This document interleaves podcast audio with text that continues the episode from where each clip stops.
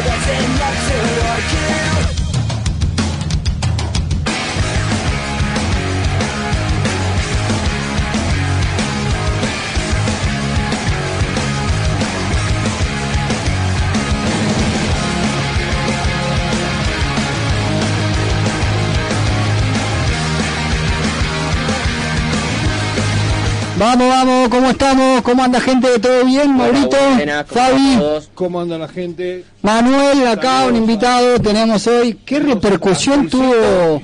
Ah, Tenemos a Solcito. Solcito. Lo tenemos a Manuel Berro del movimiento patriótico Paturuzú. Pat- Ahí va. Escuchame, eh, lo tenemos acá invitado especial, Manuel. ¿eh? ¿Qué repercusión tuvo la charla de Triana Manuel? Eh? La he pasado a varios y la verdad que quedaron todos encantados con esa charla. ¿eh? Muy rica esa charla. ¿eh? ¿Cómo está Manuel? Excelente. Eh, ando con una piedrita en el zapato para que me moleste algo. bueno, lo tenemos acá de piso, un placer, ¿eh? Vamos a matar la pregunta a Manuel, que nos comente un poquitito cómo está todo. Así que vamos a arrancar. ¿Qué pasó con Entre Ríos? ¿No pudieron sacar al final la, a la Virgen? Esa que, que, está a favor de... ¿Te acordás que la- el adoctrinamiento por lo de Cristina? No, eso se sacó, pero al otro día Ah, ¿se pudo desapareció. sacar? Sí, sí. Se lo sacaron los... La misma escuela. La misma Para el que no sabe, ¿cómo, cómo fue? ¿Qué pasó? Eh, yo estaba acá en Buenos Aires y recibo por un mensaje eh, una parte de un programa Agarra la Pala, Sí. Donde decían de la figura de Cristina Kirchner que estaba ahí, que era para levantar su imagen porque Sí. estaba en pleno proceso de todo lo que tiene.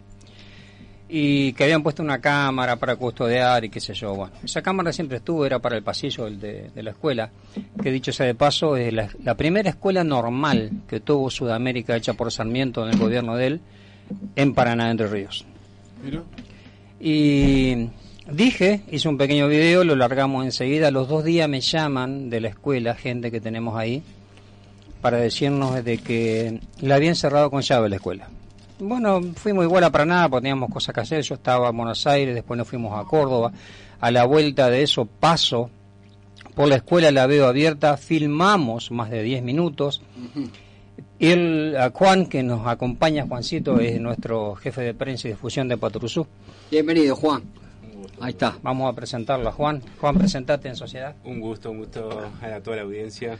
Un guerrero, un luchador más, ¿eh, Manuel? No, totalmente. Somos un, equipo bárbaro con Juan y, y todos los que nos secundan que no queremos este muchas veces exponerlo. Bueno, siguiendo con el relato, eh, a los dos días me vuelven a llamar por teléfono y me dijeron de que habían sacado todo. Mira. Porque quisimos hablar con la decana y todo, no pudimos. A los dos días habían sacado todo, entiéndase, un cartelón grandote, inmenso de Cristina Kirchner, eh, plastificado, atado con palos y alambres para que no lo tironeen. Y había bandera argentina con la inscripción de la cámpora, lo más antipatria que puede haber. No La puede- cámpora Lo peor la cámpara pa- patriota, por amor de Dios, la cámpara no tiene de patriota Es ni un- la P. Es, un asco, Es la peor asco, mugre la- que hay. La cámpora es Eh, un asco. ol- es un asco. olvídate. La Eh, peor mafia, la peor mugre eh, que hay. ya sabemos que la política lleva eso, a la política. Bueno, la cosa es que lo sacaron. Eso y todo la bandería que había ahí, eh, del Che, banderas rojas, la cámpora, desapareció todo. Y pasé hace como una semana y no hay nada. No hay nada. Que si hay de vuelta lo voy a ir a sacar. Y sí, porque vos les estás dando miedo a todos estos que hacen estas cosas y dicen, no, hay un justiciero que está caminando. Porque vos venís de, de Corrientes, ¿no? No, yo soy de Paraná, Entre De Ríos. Entre Ríos. Ah, Muchos piensan que soy de Corrientes por el hecho de que estuvimos trabajando hace un par de años, algo así como de enero en adelante, cuatro meses por el tema de la pandemia, donde nos reuníamos dos veces por semana, martes y viernes, en un lugar llamado Parque Cambacuá, Sí. donde la primera vez juntamos 80 personas y llegamos a juntar más de 150. Hicimos una caravana en todo Corrientes por el tema del famoso hospital de campaña, que era una escuela de la famosa escuela hogar que hiciera Eva Perón en la década del 50. Y esa escuela se sacó de contexto y se puso ahí el hospital de campaña en una escuela, donde no había ni siquiera un contenedor con frío para Ah, juntar los fiambres que iban acumulando. Tengo fotos eh, de camillas y bolsas mortuorias desparramadas por los pasillos.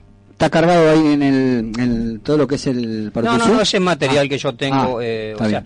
En Patrusú lo que está cargado, que son fotos y videos, Vi un video Eh, muy lindo en Patrusú. Ese video, a ver, por ahí lo, lo puedes contar, que sacaste la bandera, fuiste a la noche con, con la sierra y cortaste los candados. ¿Eh, Manuel? sí, en Villa ¿Cómo María fue eso? ¿Qué bandera era esa? Que no recuerdo bien. Eh, ¿Cómo fue eso? A ver, contala. La bandera colorida del LGTB. Eso fue después que hicimos la campaña al sur. Hicimos una campaña de cinco meses al sur que incluyó Sí. la jura de la bandera el 20 de junio en, en el centro cívico de, de Bariloche y eh, la caravana patriótica del 25 de mayo. eh, Esa fue la, la que hablamos el otro día, que no querían prestar la bandera. Es- Sí, esa fue. exactamente. Ahí. Primero fue la del 25 de mayo, Sí. que fue una caravana de 90 kilómetros en vehículos, hubo más de 70 vehículos, día asqueroso de lluvia, pero se vistió de celeste y blanco. Bien, como tiene que Igual que el 25 de mayo alguna vez, Está llovía. Todo eso está colgado en Paturuzú. Sí. Y cuando volvemos al norte, cuando regresamos, que pasamos por Villa María para dejar el material ahí para su elaboración, Sí. ahí Juan me dice, vos sabés que acá en la plaza principal está la bandera eh, del LGTB, una bandera que nosotros no la podemos hacer, pero ni por casualidad, porque una tela muy especial, Sí. aparte de la hechura que tiene con todos los colores, que tenía más o menos 3 metros por 6. Eh, fuimos a, a ver de una tarde, estaba con candado, no hay problema, no problem, lo vamos a sacar igual. Te fuiste con la sierrita, ahí yo lo vi, ese, lo vi todo completo. Sí, ese video tiene más de 70.000 visualizaciones. Una locura. Eh, nada más que en TikTok, no hablemos de lo demás. Sí, En TikTok sí, sí. tiene más de 70.000 visualizaciones. El primero llegó a 150.000, pero duró una hora más. Mirá. Lo bajaron automáticamente por incentivación Y sí. al odio. Tal cual. Ajá. ¿Cuál Sí, fue el primero? Muchos. El mismo, pero lo bajaron, lo volvimos a colocar. Eh, TikTok es la, la- es la que más nos censura. Tenemos presencia en todas las redes, YouTube, TikTok, Instagram. También. Pero TikTok este, es la que más nos ha bajado videos. Así Sí, que bueno, que a la noche. Son los videos de, de- los tontitos, esos videos, viste que están ahora. son Volvimos a la eh, noche Sí. con la bandera argentina y una sierra.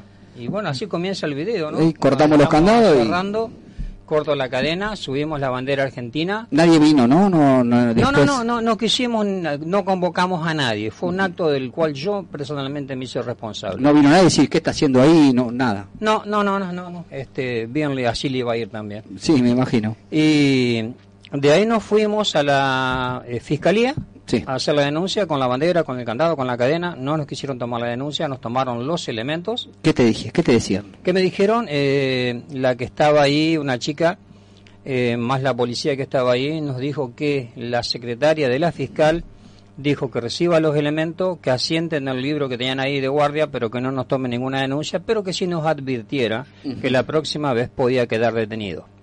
Ah, mira. Y la cosa es que terminamos más de 40 minutos hablando con, con las dos chicas, contándole el porqué de esa bandera, que no Claro. es lo que ellos levantan y flamean eh, precisamente, que encierra muchas cosas más, como el aborto, por ejemplo, y la pedofilia. Y ellas no sabían nada.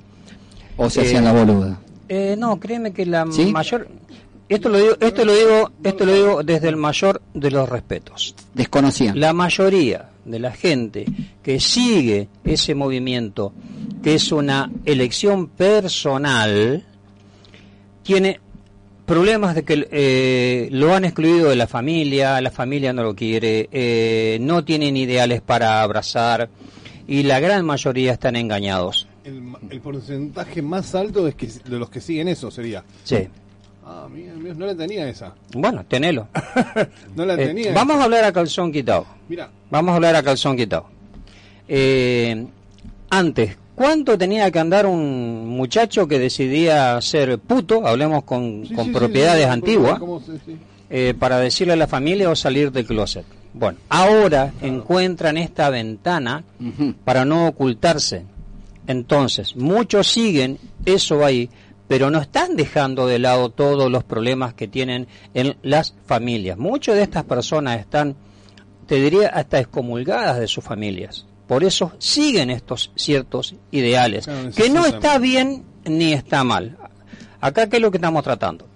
El mástil es para la bandera argentina, punto. Se terminó. Lo demás son elecciones personales y si tenés problemas personales y querer ir al psicólogo como eh, han ido amigos míos, porque yo tengo, eh, de hecho hace dos días estuvimos cenando en una ciudad de Entre Ríos con un amigo mío que es recontra gay Sí. y nos recontra queremos. Y él dice, eso a mí no me representa, yo quiero la bandera argentina y es la gran mayoría, es la gran mayoría. Entonces no podemos nosotros quitar nuestra insignia patria de un mástil oficial para levantar un trapo de una ideología que son eh, elecciones personales. Yo no elegí ser argentino, nací en este bendito suelo. Ujú. ¿Sabes qué pasa? Que es como, es como todo. Las generaciones van pasando y se van olvidando de las cosas. Hay, hay, o sea, cuando éramos pibes íbamos a la escuela nosotros y la bandera todos los días se izaba, todos los días te hacían cantar el himno, vos lo cantabas. Hoy día me, me contaba mi hija que lo cantan el himno, sí, pero no le dan tanta importancia. O sea que es es como que cada vez que va pasando eso se va van perdiendo esos, esos No se saben ni las letras. la- no, no, la- bueno, los futbolistas en el mundial no sabían cantar el himno, más de uno. Bueno, pero eso eh, no es un, un problema Y eso viene de la de gente. abajo que no lo vienen aprendiendo. No, no, no, eso no es un problema, no, eh, sí, ah, por ahí va. No es un problema de la gente, el problema está en los gobiernos que son cipayos vendidos a intereses Sí, foráneos que han hecho de la educación argentina, que en su momento fuera una de las más importantes del mundo, ya no queda ni el recreo, porque la han destruido. Y eso se hizo desde Alfonsín en adelante y fue a desprofeso para convertir a los chicos en autómatas. Eh, esto Es un trabajo sistemático. Sí, totalmente. Es un planeado, trabajo de décadas. no. El negro no se queja, hace caso, y no hablo de color de piel. No, no, no, no. Y sí, de sí. hecho ahí en Villa María nos dimos cuenta porque la gente no sabía que un decreto municipal podía ir, o sea, no podía ir por encima de un decreto nacional y, y bueno, ahí en, la- en las redes sociales mucha gente desconocía de eso. Eh, y hay hasta transexuales, eh, gays que aprobaron el acto patrio que se hizo. No, es, que, es que está bien, una cosa no tiene que ver con nada que ver con la otra. Tienen que entrar a las redes, entren a las redes de Patrusú y ahí van a ver este miles, miles y miles de eh, mensajes y apoyos de todo el mundo, estoy hablando, no solamente de acá de Estuve, Argentina. estuve mirando yo un poquito, la otra vez estaba en casa, estuve ahí repasando un poquito de lo que es Patruso. Por eso te dice, me, me, me reía tanto cuando te vi con la sierra ahí, trácate, trácate. No, no, no. Miralo, Manuel, ahí metiéndole. Bueno, ¿cómo empieza, Manuel, tu, tu lucha con, con, con la pandemia? ¿Desde desde que arranca la pandemia. No, no, no, Patrusú tiene cinco años en el- con las patas en el barro. Viene de antes. Cuando ya estaba armado, ya Y con el tema la pandemia, ¿cómo arranca? Viste que arranca en noviembre de 2019, después el 16 de marzo arra- eh, eh, dicen la cuarentena. Arranca la cuarentena, ¿cómo arranca lo tuyo Patrusú con ya eso? tenía un año cuando más o menos se comenzó a hablar de la pandemia. ¿Y cuál era la razón por la que se plantó Paturzú desde antes de esto? ¿no? Porque hay mucha gente que cree con el asunto este pandémico que aparece. No, No, no, no. aparece de antes. Mucho ¿Cómo? antes. ¿De qué manera? ¿Por qué? Patrusú se crea el, el 10 de julio del 2018. Porque yo hago un posteo patriótico en una en las redes, eh, me asombro de la repercusión que tuvo y dije, bueno, algo tenemos que hacer. Y bueno, eh, no sé quién me, me sopló al oído y me iluminó en ese momento, que dije, tenemos que hacer un frente patriótico. ¿Cómo le llamamos? Eh, ¿Qué hacemos primero? Ah, frente patriótico, sí, así, frente patriótico. ¿Cómo le llamamos? Eh, Patrusú. Yo dije, no le voy a poner la verdadera Argentina como Scioli. Patrusú. ¿Hubo alguna razón en particular en ese momento? No. ¿O era un conjunto, algo que estaban viendo? No, eh, me- ya te digo, sobre que alguien me estaba dictando, esto lo digo etimológicamente, sobre que alguien me estaba dictando, eh, se me ocurrió Patrusú inconscientemente, porque todos Peor lo- sería lo que peinamos, sido Isidorito. sí, todo lo que peinamos canas sabemos lo que es esa caricatura de Patrusú, que era un, un indio totalmente autóctono argentino, tehuelche, y justiciero, no ajusticiador, justiciero, siempre del lado de la justicia y agarraba al maleante al grito de Aijuna, venga para acá y se lo entregaba a la, a la autoridad. Eh, algo que es legal, ojo, ¿eh? cualquier ciudadano común puede tomar a un delincuente, a alguien que está delinquiendo y entregarlo a la autoridad, polic- entiéndase policía o a quien encuentre, y eso tiene una figura legal que se llama policía concurrente. Eso es legal. Mira, tenemos que pasar el teléfono para que la gente que está escuchando deje su mensaje. Ahora vamos a Antes, pasalo, decímelo. ¿Cómo? Solcito, Bueno. ¿se anima a decirlo? Sí, pero siempre estamos ahí con el teléfono que nos olvidamos ahí el teléfono. Vamos a poner el teléfono de la radio que quiera llamar, que es el 7706 2491 7706 2491. Lo tenemos a Manuel Barro. Cualquiera que le quiera hacer alguna preguntita en el chat o por teléfono, acá lo tenemos. eh. Hoy lo vamos a exprimir como una naranja, Manuel, acá. Para, Así que bueno. para eso estamos. eh. El Este, tema del LGTB. sí. Paturuzú ya sabemos su, su posición, ¿no? La posición que Entiéndase que esto tiene que quedar claro, Sí. porque no quiero que, que haya confusión. Eh, nosotros dijimos, la mayoría de la cantidad de esas personas que tienen esto es porque encuentran ahí una beta, una salida, y hasta no acudir al psicólogo muchas veces. Esto es así, ¿eh? Eh, por más que me reputeen, lamentablemente lo que duele es la verdad. Pero no es la parte fundamental. Dijimos una, una bandera para cada mástil y en cada mástil tiene que haber una bandera argentina. Ese es el cuestionamiento. Acá no hay una situación de homofobia. Sí, sí. Hay una situación de que hay una ley nacional de mástiles y banderas, que de hecho en el 2011 Cristina Kirchner la, la, la cambió y antes la bandera se izaba al alba y se arriaba al ocaso. Hoy tiene que estar las Exactamente. 24 horas La- flameando en el mástil y dice clarito cómo, dónde y cuándo. La embajada argentina en Francia. Eh, puso la bandera LGTB al lado. La Lo que pasa es que, a ver, convengamos, en la Agenda 2030, en el NOM, hay muchos frentes de batalla. Y el tema del LGTB es parte de la confusión. Parte de la batalla. es parte de la batalla de ellos, es parte de la confusión y es parte, eh, todos sabemos, los medianamente despiertos, de que la pandemia no existió, de que nos arolizan este, desde el aire, que, no, que nunca fue un virus, que no se contagiaba con un mate o con un beso y un abrazo. Se murió más gente encerrada en sus casas viendo cómo le caía el producto de toda una vida que, que por este mismísimo este, como es virus que decían ellos que no existe. Nosotros hicimos un estudio en una ciudad de la provincia de Buenos Aires sobre cuántos muertos, eh, perdón, cuántos eh, velatorios había en esa sala de velatorio Juan Pindonga. Y no había diferencia. No, no hubo. No había diferencia. Sí había diferencia en el motivo de la muerte. Sí. ¿Me entendés? Bueno, entonces, entiéndase, la pandemia, diversidad de género, aborto, pedofilia. Pará, pará. ¿Qué te gusta? Pero va primero. Una niña, no voy a dar este nombre, una niña, no hace mucho, de unos ocho años, dijo, y yo estoy probando. ¿Cómo probando? Y si estoy ahí con mi amiguita probando. Todo eso tiene una sola eh, una sola motividad, que es destruir la base de la sociedad que siempre fue la familia. La familia, tal cual. Acá no hay diversidad de género, acá hay macho y hembra, como lo hay en dos de los tres reinos de la naturaleza, desde que el mundo es mundo. Si la abeja o el viento no poleniza de un árbol a, a otro, no hay frutos. Si el hombre no procrea con, con la mujer, no, hay, hay frutos. Acá lo que se, ma- se trata de matar es Al la familia. La familia, No hombre. obstante, eh, traten de hilvanar esto porque es bastante complicado si no agarras el hilo. Por un lado, tratan de destruir la familia para que no haya procreación.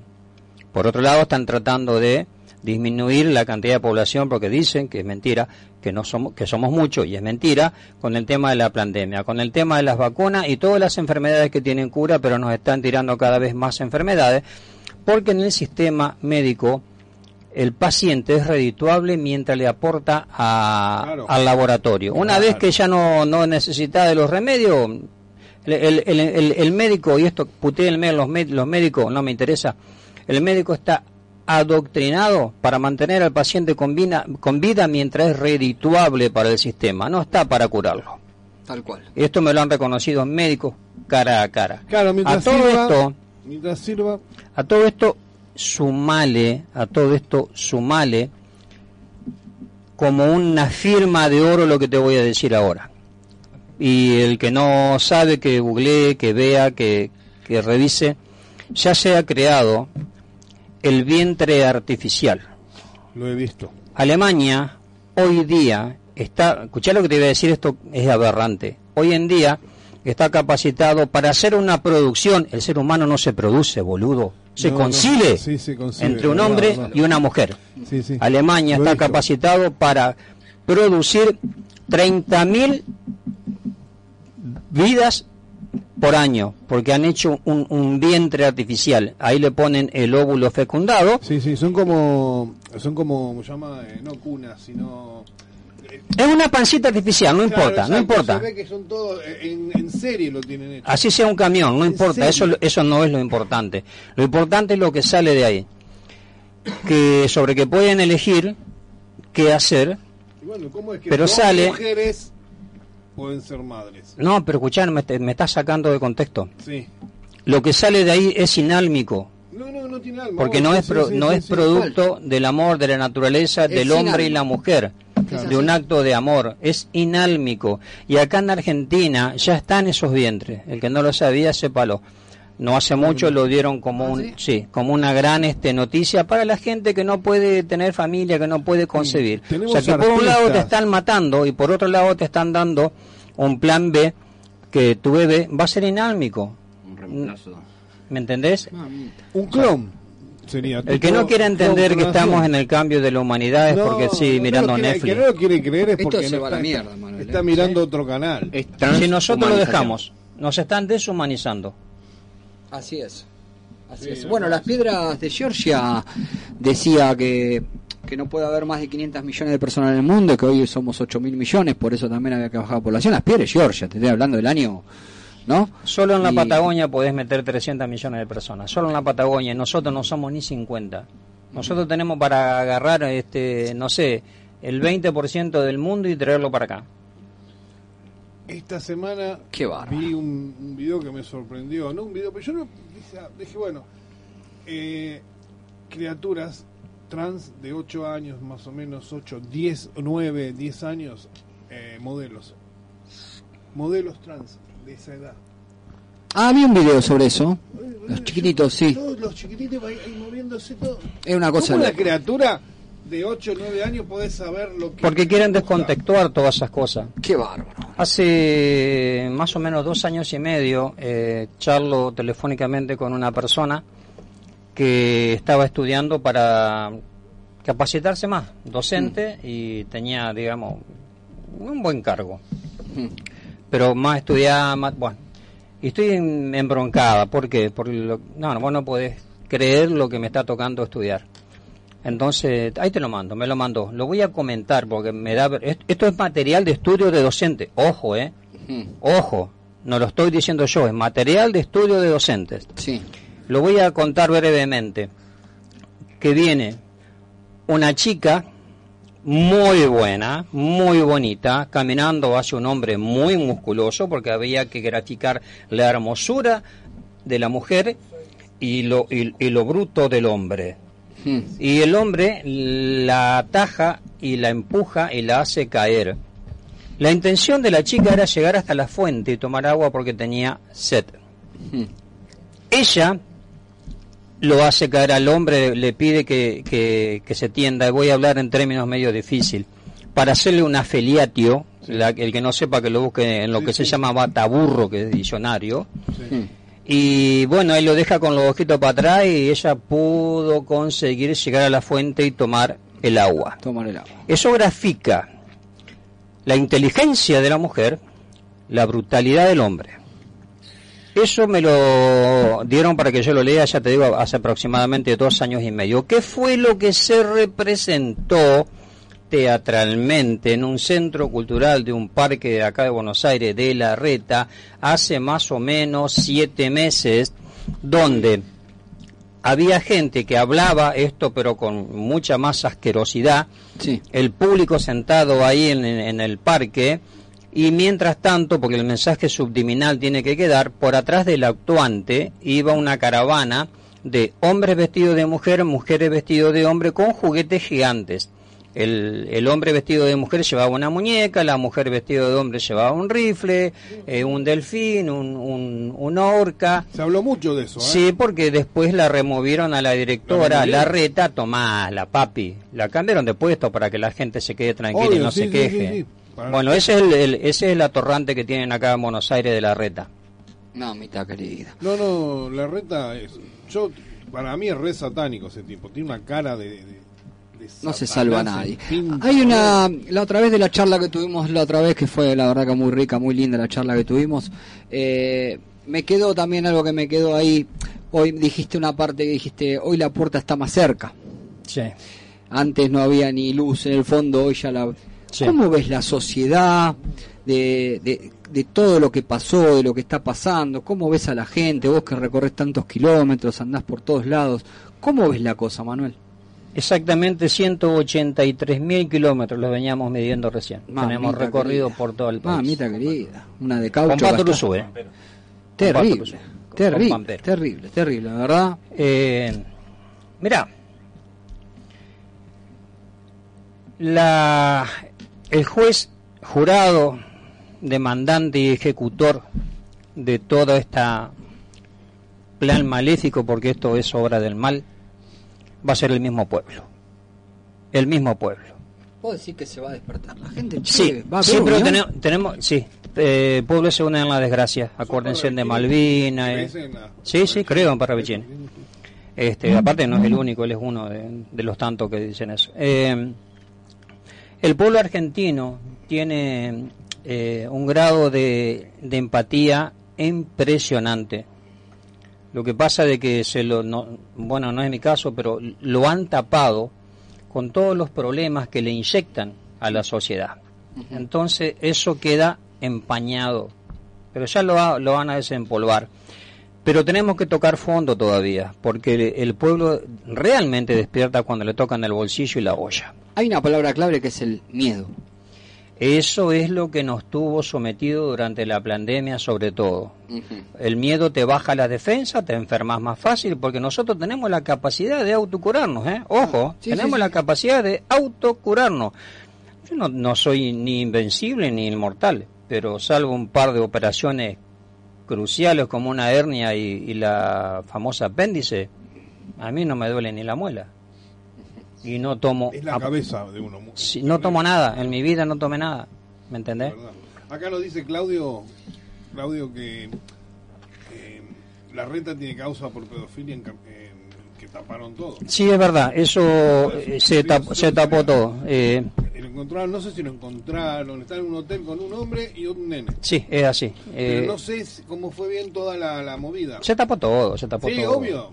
Yo he visto tapar una muerte, una persona murió la persona en un hotel, la persona que estaba, simplemente vino un policía, un sargento y sargento eh, ayudante, no era ni siquiera, tapó todo, porque era familiar de la señora que estaba. tapó todo. O sea que si lo puede hacer un policía raso, ¿cuánto más todo esto? Abogados por, eh, hace mucho los abogados por la verdad estaban atrás de este tema. Estaban- ¿Te acordás? No sé si sigue estando esos grupos que había. Y se han disuelto mucho porque en ese momento de pandemia florecieron muchísimos grupos que después yo considero al día de hoy este se han ido depurando. Eh, el problema es que todos esos grupos, la gente que se fue generalmente es la mejor. Sí. No es una constante, hablo con conocimiento de causa. Porque se peleaban con los otros, ta, ta, ta, porque mucha gente quiso hacer figuritismo, si se me permite el término, Sí, y el escenario es mío y acá soy yo. exacto. Entonces eso hizo que se separen eh, muchos grupos, pero va quedando, ha quedado un rezago. Patrusú tiene el orgullo y eso consta en acta, porque ese día se abrió un libro de acta, de haber hecho el primer, eh, la primera reunión de grupos en Buenos Aires, se hizo en Capital, en calle Belgrano, Sí. el 20 de febrero del año 20 o 21, no recuerdo bien, creo que fue del 20, Bueno, donde se hacer- representaron 17 agrupaciones. un corte. Y tenemos una hora y media para seguir. Vamos al corte. Ahora lo vamos a gastar a Manuel. ¿Vamos, Fausto, con los comerciales? ¿Eh? ¿Vamos, cor- cortecito? Dale.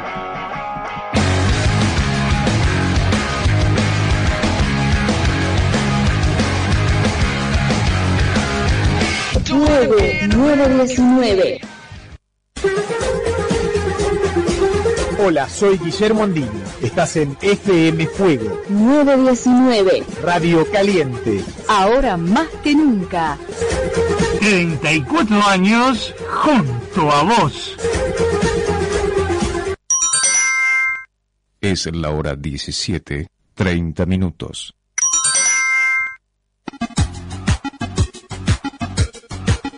Hacer realidad tu sueño. Comunicate al WhatsApp 15 61 38 31 08. 15 61 38 31 08 y forma parte de nuestra programación. FM Fuego, 919. Radio Caliente. 34 años junto a vos. Espacio Publicitario. Te invitamos el sábado 18 de noviembre de 8 a 17 horas al picnic de preadolescentes de 14 a 18 años. Se va a realizar en el camping de Adeva, en Longchamps. Invita la iglesia Conexión con Dios en Hipólito Yrigoyen 5869. Instagram, arroba Conexión Pre. Vamos a hacer actividades, juegos y sorteos. Te esperamos. Lavautos, el único. Uriarte 1261, Remedios de Escalada, a metros de la curva de Uriarte. Atención de lunes a sábado de 8 a 18 horas, domingos y feriados de 8 a 14 horas. Lavautos, el único. Uriarte 1261. Soltalo todo ahora, no te guardes nada. Este es el momento y llegó.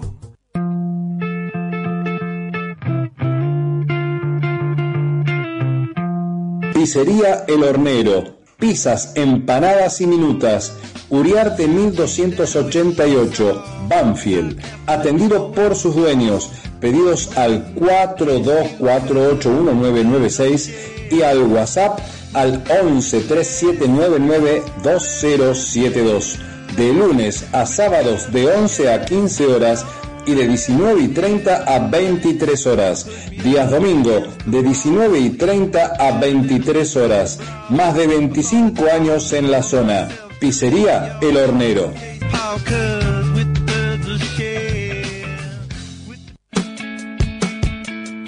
Estudio privado de tatuajes Leshi Cantatu, atendido por su dueña, Candela, en la calle Garay 151 en Remedios de Escalada. Pedí tu turno al 15 21 89 60 46. La encontrás en Instagram en Leshi to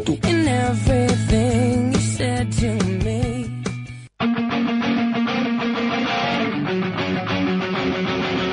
Refrigeración El Honesto. Aire acondicionado, split, compacto, central, venta y reparaciones, service y asesoramiento. Ponete en contacto con Federico Friedrichs llamando a su teléfono 15 5774 0737. Refrigeración El Honesto.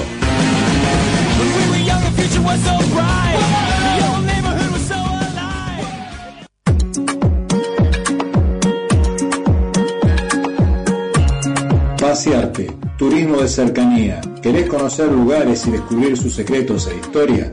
Pasearte te lleva.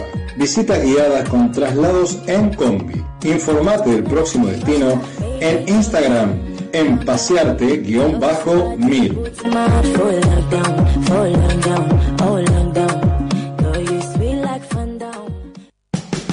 Fin de espacio publicitario.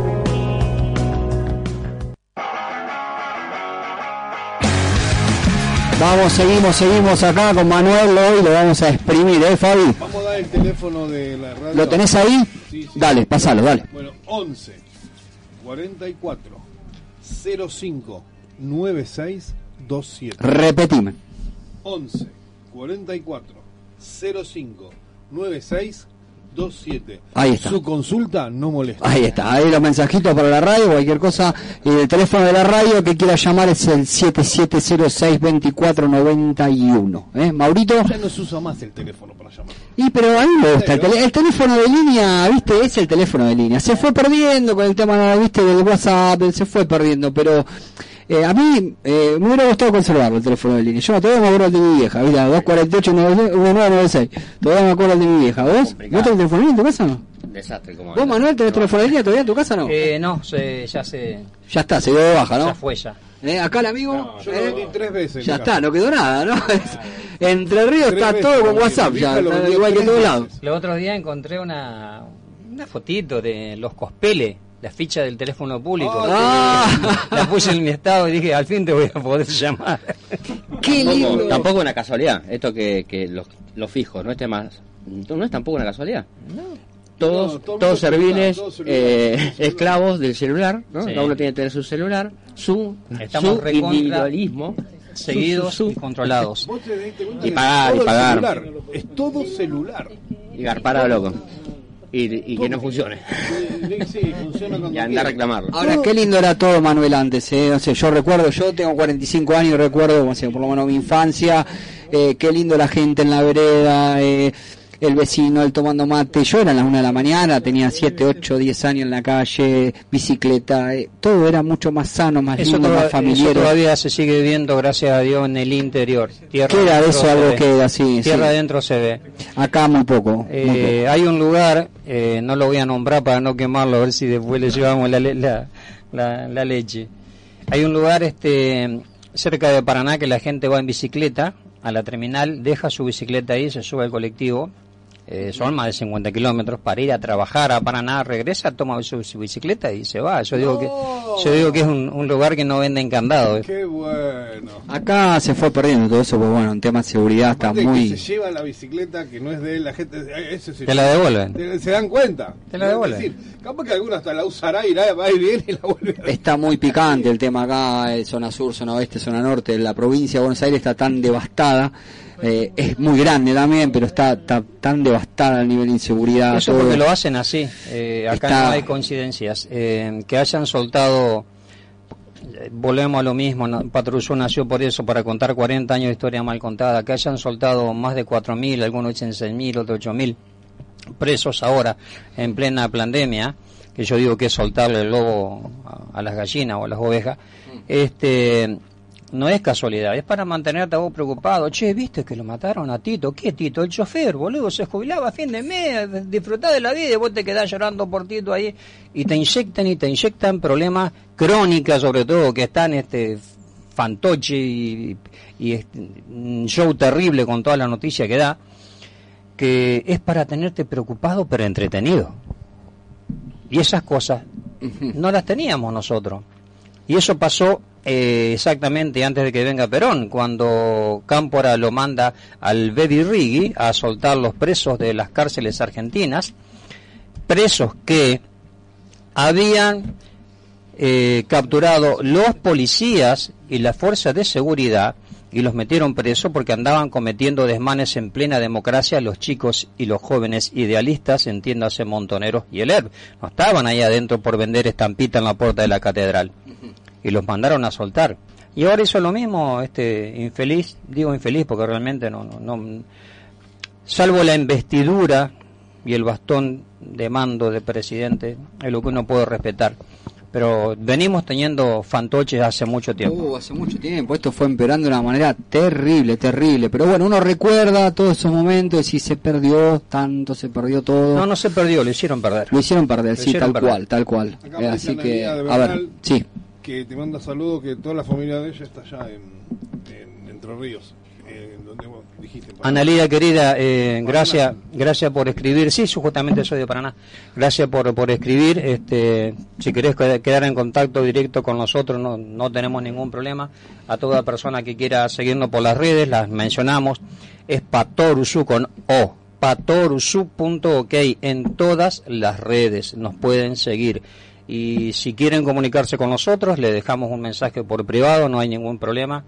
Eh, acá con Juan estamos siempre tratando de mantener todo eso contestado a todo el mundo, a todo el mundo. De hecho, por eso nos contactaron argentinos de México y de Colombia y de Perú, que por esas cosas parradichinescas coincide de que las vamos a ver en estos días acá en Capital, porque vienen casualmente. Yo, mirá, te hago una pregunta que yo no la viví, vos la viviste en la época de los militares. Este, yo hablo con la gente en mi negocio, vienen, viene gente de todas edades, ¿viste? Y bueno, hablando con uno, con otro, cuando sale el tema de la inseguridad, este, me dice, uno me, el otro día me dice, no, pero hay que votar a este, votar el otro, bueno, en fin. Mira, yo no soy votante. Me dice, bueno, ustedes que, ustedes que no votan, me dice, ¿qué proponen? Me dice, lo que no votan. Viste, bueno, agarré y me, que- me dejó así medio, me dio un gachetazo. ¿Qué proponen? Lo que no? Yo mira, yo creo que tiene que haber unión en el pueblo, que es lo fundamental. Qué sé yo, hacer asamblea popular, después vemos que como quién comanda el barco, ¿no? Pero esta gente no, esto no va a cambiar, la casta política siempre nos, Es que es un negocio. siempre nos cagó, Es un negocio de la de la que yo tengo uso de razón, del 83 hasta ahora siempre nos cagaron y nos van a seguir cagando. Bueno, la pregunta es la siguiente, vos viviste la época de los militares, yo no la viví, apunto a la inseguridad, unos te cuentan una cosa, otros te cuentan otra, no, esa época no la quiero, otro me dice sí, quiero esa época. ¿Qué no puedes contar de esa época, Manuel? Te puedo contar lo que no se cuenta, lo que siempre se ocultó desde Alfonsín en adelante, porque entiéndase que Alfonsín es el primer gran traidor a la patria, nada del padre de la democracia. Alfonsín era abogado del ERP en la época sediciosa y fue el que permitió e hizo de que los chicos de Malvinas, los jóvenes valientes guerreros de Malvinas, vuelvan al continente como los chicos de la guerra, como los pobres chicos derrotados que se le trababa el fal, que no tenían eh, alimento y tantas cosas más, y nadie se pone a pensar en la otra cara, porque con ese relato ya tenemos 40 años. Comenzó con Alfonsín, todos los otros delincuentes que tuvimos a la cabeza siguieron con, con esa misma tesitura de ser cipayos vendidos a intereses foráneos, porque nadie cuenta de que, primero, la guerra de Malvinas no, no se declaró, todo esto que me, eh, va relacionado a lo que me preguntaste. Sí. La guerra de Malvinas no se declaró. La guerra de Malvinas no terminó. Lo que se firmó fue un cese de fuego. Argentina no firmó la rendición. Y eso se hizo bajo amenaza de tirar una bomba atómica en el continente porque Argentina estaba a tres días de ganar esa guerra. Y no se la ganábamos a Inglaterra como todo, todo el mundo A la piensa. OTAN. Se la ganábamos a la OTAN, a Estados Unidos y a Chile. Y de ahí en más, y me voy a permitir este improperio, no íbamos para arriba como pedo de uso. Tal cual. No nos paraba nadie. Porque le ganábamos a todas esas potencias mundiales con las mismas armas que ellos habían desechado en otras guerras. Ejemplo, el, el- Puede ser que la amenaza era que nos iban a bombardear Córdoba. Te, te acabo de decir. La amenaza era una bomba. La, la amenaza era una bomba atómica en el continente, punto. De ahí el más, andá a saber Sí. dónde iban a elegir tirarla. Por eso le obligan a Argentina a firmar un, un alto, un cese del fuego. Eso no se cuenta nunca. Nosotros sí lo contamos. No. Un cese de fuego, un alto el fuego, es lo que se firmó. Punto. No busquen otra cosa porque no hay, no existe. Esa es la gran verdad que no se cuenta y no se oculta. Alfonsín comienza por órdenes de afuera a hacer venir a esos chicos como derrotados. Ninguno derrotado, eran los más valientes que podía haber. Nosotros tenemos el ejemplo de Roberto Adrián Gris, que con 17 años estaba en el, puente, en el puente de comando a las 3 de la mañana, creo que más o menos fue cuando impactan al, al Belgrano, eh, con esos dos torpedos que le tira al submarino Conqueror. Le- era uno de los tres que estaba en el puente de mando. Y él no era un, un joven pobrecito, él era un suboficial de la Armada Argentina, no era un soldado. Hubo muchos oficiales, muchos oficiales, no eran todos soldados. Y todos dicen, sí, pero eran muy chicos. No, no eran chicos. Es lo que demanda la patria en cualquier lugar del mundo. Entran con 16 y acá en Argentina, por, su- por sus guerras, y acá en Argentina entraban con 18. Pocos saben que San Martín se alistó en el- eh, por primera vez en el ejército de Murcia en España con 13 años. Y ahí tuvo sus primeras batallas. No son muchos los que saben eso. Nada de los chicos de la guerra. Y ahí comienza a desbastarse el nacionalismo que sigue después Menem y todos los presidentes que vinieron después para matar el patriotismo y el nacionalismo argentino. No me- esto no se me ocurre a mí decirlo. No me crean, no me crean. A ver, señores oyentes, querida audiencia, no me crean. Vayan a los libros, investiguen, agarren el celular, pregúntenle a la inteligencia artificial para que les cuente la otra parte que no se está contando.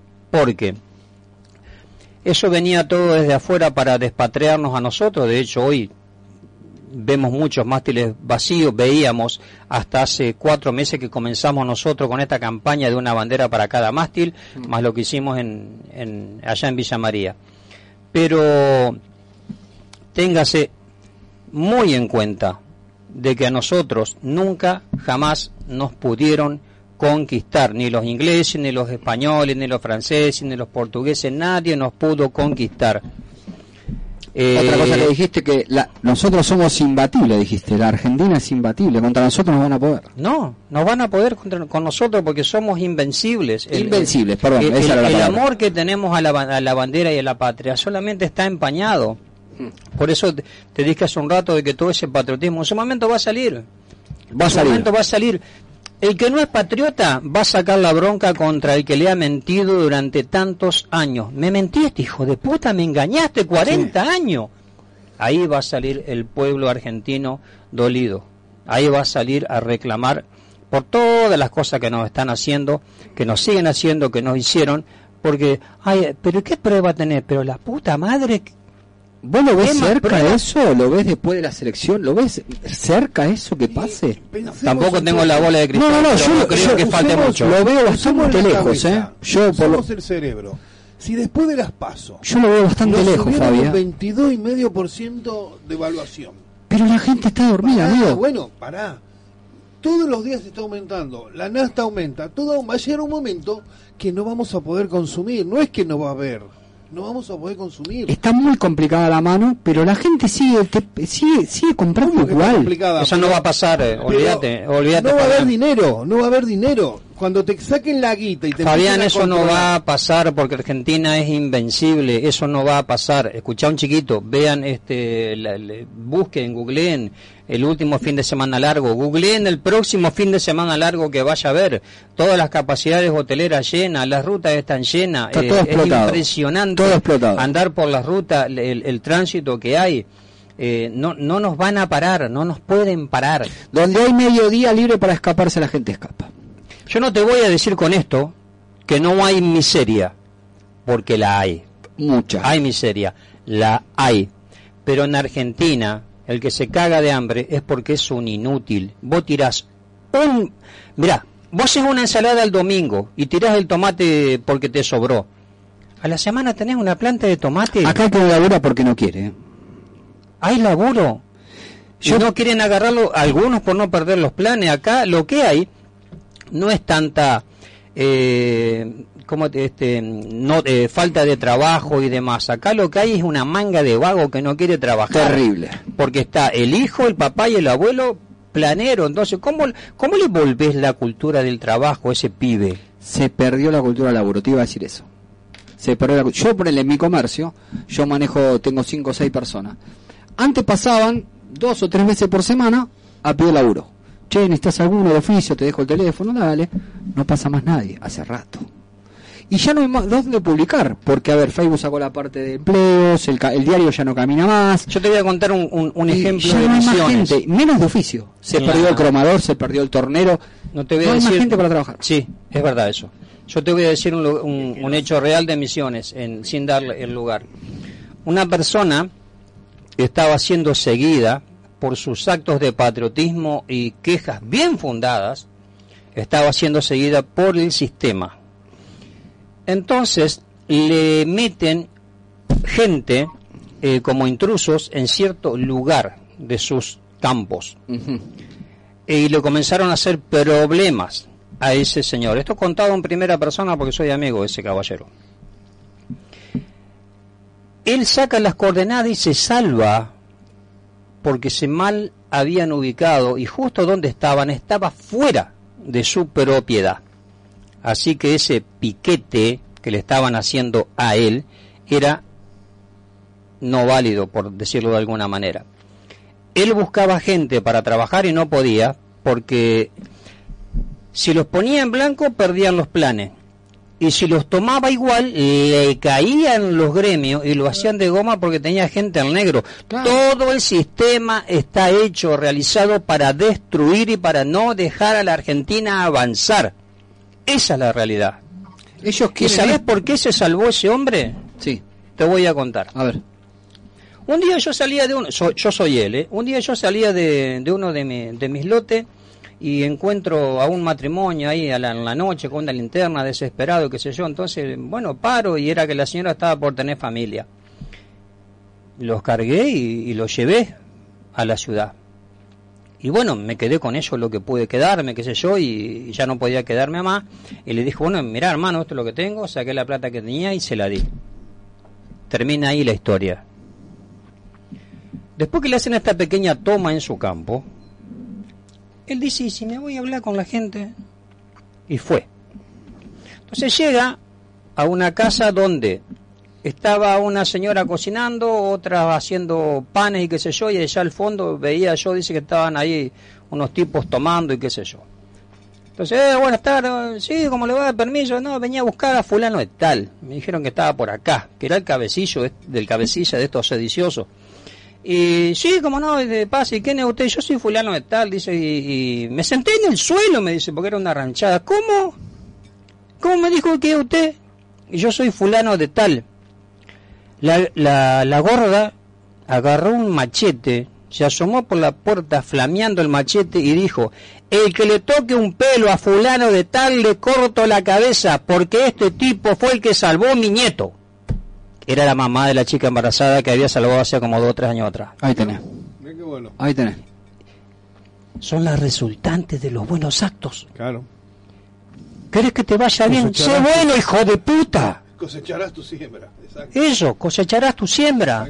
tenemos que volver a la bondad, tenemos que volver a la, espiritu- a la espiritualidad, tenemos que, que- que tener empatía por las cosas. Nos han hecho perder con problemas que nos tiran que no existen. Eh, la empatía con el vecino, con el camarada, con, con el amigo. Tenemos que volver a eso, a la, a la- a la buena fe, al confiar, al buen acto. ¿Qué te pasó? ¿Te puedo dar una mano? Queda gente, todavía queda bastante gente que es, es bondadosa, pero eh, se está perdiendo. No, no se está perdiendo. Por lo menos lo que yo veo acá. Lo que pasa es de que... eh, Por ahí en las provincias es, un, es distinto. Buenos Aires, Eh, lo que Argen- yo veo acá Argentina, es otra cosa. Argentina es el octavo país del mundo en superficie, ¿ok? Mm. Bueno. Argentina es un cuerpo y en este momento el tumor es Buenos Aires. Hay una Argentina tierra adentro que no conocen. Y yo sí conozco. Y te puedo asegurar de que vos golpeas una puerta ahí y te dan ayuda en cualquier lado. Sí, tal cual. Yo, eh, año 2000, a ver, 2008, 2009, por un trabajo de tubo con las combis, eh, recorrí toda la Argentina, menos Córdoba. Y fui muchas veces a, bueno, en Entre anduve en Gualeguay, en Villaguay, eh, anduve por todos lugares, en, en todas las provincias fui. Y, y es increíble, el país que tenemos, la verdad, es un país tan Es lindo, increíble, tan lindo, todo. la gente, eh, es una cosa de loco. Pero lo que se está viviendo hoy en la provincia de Buenos Aires, y capital federal también, es otra cosa. La provincia de Buenos Aires, haciendo llorar a los a la audiencia, gente de la audiencia está llorando. Retomando el Me tema, encanta, me hace llorar, opina igual, me dice. ¿Es entrerriano? Me pregunta una señora. Sí, Eh, soy entrerriano. Es entrerriano. Soy entrerriano, nacido en Paraná. Después me Gendarme. de- gendarme de profesión. Después me eh, señor Juan, tenemos a Juan Norau, dice que bueno, empezó llamando un par, más- que la reta es pedófilo, eso lo dice. Eh, esto ya viene de antes, porque habló antes que estábamos hablando del tema, ¿no? El pacto de Madrid dice que no se puede mover tropa por debajo del paralelo 40 por orden, orden de los ingleses. El Pacto de Madrid eh, fue otra de las... Yo, eh, Menem lo hizo, ¿viste? Ah, Menem lo hizo. Claro, eh, repito, todo comenzó con Alfonsín. Ahí comenzó todo. De hecho, eh, el tema de la tablada se hubiera podido haber evitado y no lo evitaron. No voy a dar mayores detalles, pero es así. Y tenemos Años, tenemos tenemos este testimonios en primera persona. El material, eh, yo por ahí suelo decir esto. ¿Viste este muchacho que anda eh, con el puterío de la farándula? Eh, hay tantos para cuál, a ver. Jorge Real, el que estaba con él siempre. Juan Castro que murió. No, no, no, no. El que estaba No. con Jorge. No. ¿De Brito? No. No, no, no. Este, el- este hombre más grande que siempre estaba con la hija de. Ventura. No. Ventura. Ah, Ventura es amigo. Bueno, Luis- vecino. Luisito, Luisito. Luis Ventura. Ventura tiene, vamos a hacer una parodia, tiene caja fuerte con informaciones que si llega a salir Sí, se le cae la careta a más de uno. Bueno, eso tiene Patoruzú. Eso tiene Patoruzú. Pero de todo esto que estamos hablando, Acá nos dice Juan, escucha, San Martín, un traidor a su patria, que era España. son todos, son todos. Este, No, vamos a, vamos a contar rápidamente el tema de San Martín. No puede ser traidor de la patria una persona que dio su vida para libertar tres países. El tema de San Martín pasa así. Él se va a estudiar afuera. Él se alista en, en España, en el ejército de Murcia, para pelear con Francia. Y ahí se capacita como militar. En un momento dado, él tiene que tomar una decisión que es optar por convertirse o no a la logia Lautaro, no a los masones. Porque dice, no, porque es masón, no, no. San Martín nunca fue masón. Él se transforma a la logia Sarmiento, Lautaro. Estamos hablando de San Sí, Martín. sí, sí. Ahí está. Eh, la logia Lautaro se transforma para que él pueda continuar y cuando vuelve a la Argentina tiene el gran problema de que no lo dejaban combatir por y para Argentina porque él ya había peleado afuera para los ingleses y los españoles. O sea, vos venías acá a pelear con nosotros cuando tenemos un gobierno español. Y tuvo que bueno crea eh, tuvo su, eh, su, eh, crear los granaderos su primera batalla este de San Lorenzo y demás y después que siguió ese derrotero dando su vida por la patria. Yo estuve en el plumerillo ahora será tres meses donde San Martín prepara su ejército. Y las estrategias estuvimos ahí fui tres veces porque quería escuchar eh, esa guía turística por diferentes bocas y queda llorando. Ve- vean en nuestras redes, en TikTok o, o donde sea, está ahí un, uno de estos chicos que recorre el campamento eh, dando las charlas, que él da una charla especialmente pa- para Patoruzú, que yo ahí me, me, me he visto de, va, me pongo la chaquetilla que está ahí, que simulándose a San Martín, que se yo, y un gorro. El sacrificio que hizo fue enorme. Y dice, no, porque San Martín era masón. Un católico no es masón. ¿Y sabés que tenía San Martín ahí en el plumerillo? Una virgen. El que blasfemaba contra la virgen o contra Dios, él lo castigaba y la segunda vez le cortaban la lengua.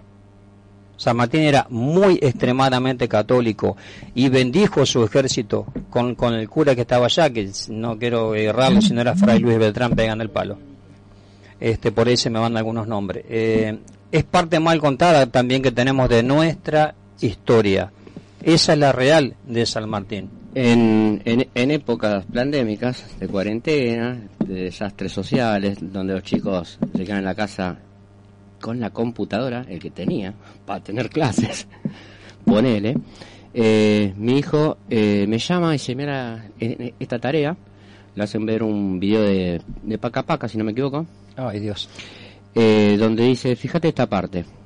Y dice, bueno, San Martín, que, que es masón, grado 33, se encuentra con Bolívar, otro masón. Eso lo decía el video, ¿no? Si no me equivoco, Paca Paca. Eso es lo que dan en el sistema educativo. Claro, lo, que- lo que pasa es que, bueno, es desfigurar. Eh, volvemos a lo mismo, sino que ahora nos fuimos un poquito más atrás, nos fuimos a San Martín, pero la historieta es la misma, despatriar a la Argentina, despatriar al argentino. La Argentina es el país más grande en el mundo en lo, en lo que es patriotismo y amor a su bandera. Lamentablemente han llevado eso solamente al fútbol. Y si no, vean el último mundial lo que pasó y cómo festejaban otros países del mundo con nuestra bandera argentina. Sí, sí, se ponían la camiseta nuestra en todos lados.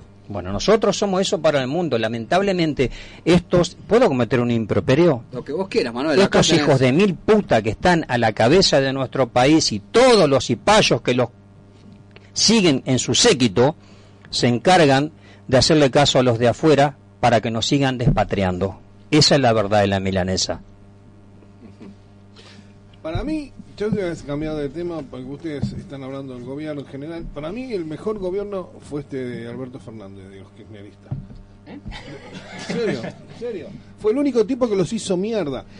Porque, claro, porque los la gente de los kirchneristas ahora con él no, no quieren saber nada. Hay teorías, ¿viste? Y la gente dice, no, Alberto llegó para terminar con el kirchnerismo, ¿viste? El tipo lo Igual que hizo, Massa, El ¿viste? tipo lo hizo. Eso hace rato que lo quería decir, bien me olvido. El tipo lo hizo. Hizo mierda el kirchnerismo. Son lo mismo, Fabián. Sí, no, son todos lo mismo. Es todos lo las... Yo quería retomar ese tema que quedó, un tema llevó al otro, el tema de los militares. Viste que la gente te dice, hay gente con el tema de la inseguridad, te dice, no, yo quiero que salgan los militares. Yo no la viví esa época. Bueno, eso eh, tomemos nada más que ¿Cómo del fue esa 70, época? tomemos del 70 al 76 nada más. Ahí está, dale. Para no ser tan tan extenso. En Ahí esa época de esos seis años se cometían continuamente hechos vandálicos en todo el país, sobre todo en Buenos Aires, Rosario y Córdoba, pero era todo el país. Entiéndase, bombas en colegios, bombas en colectivos, asaltos a cuarteles para sacar sus armas, asalto a camiones de caudales y banco para sacar el dinero para la causa, eh, el secuestro más grande de la historia, pago, pago en un secuestro efectivo a los hijos de Bunchibor por parte de Montonero, o Goler, no me acuerdo cuáles de los dos sediciosos eran los autores en este momento. 60 millones de dólares pagos.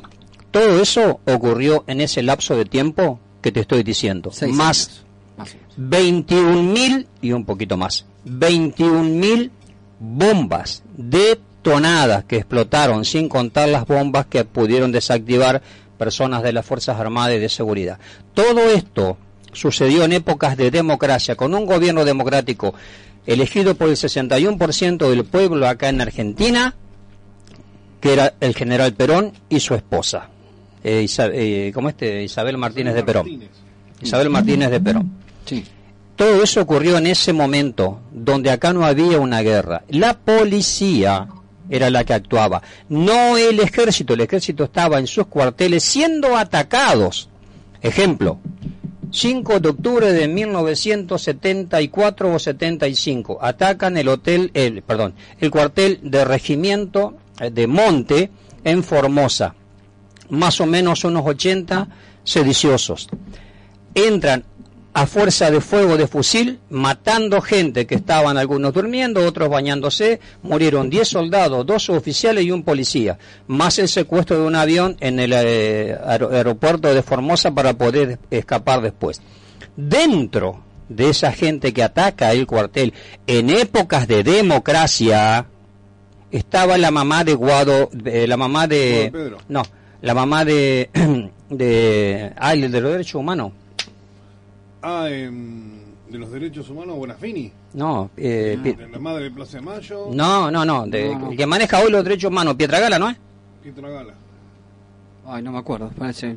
Sí, de- de- tengo tantos nombres en la cabeza, pero sí creo Ahí que es Pietragala. Es Pietragala, es Pietragala. Buscalo igual por las dudas para salir de...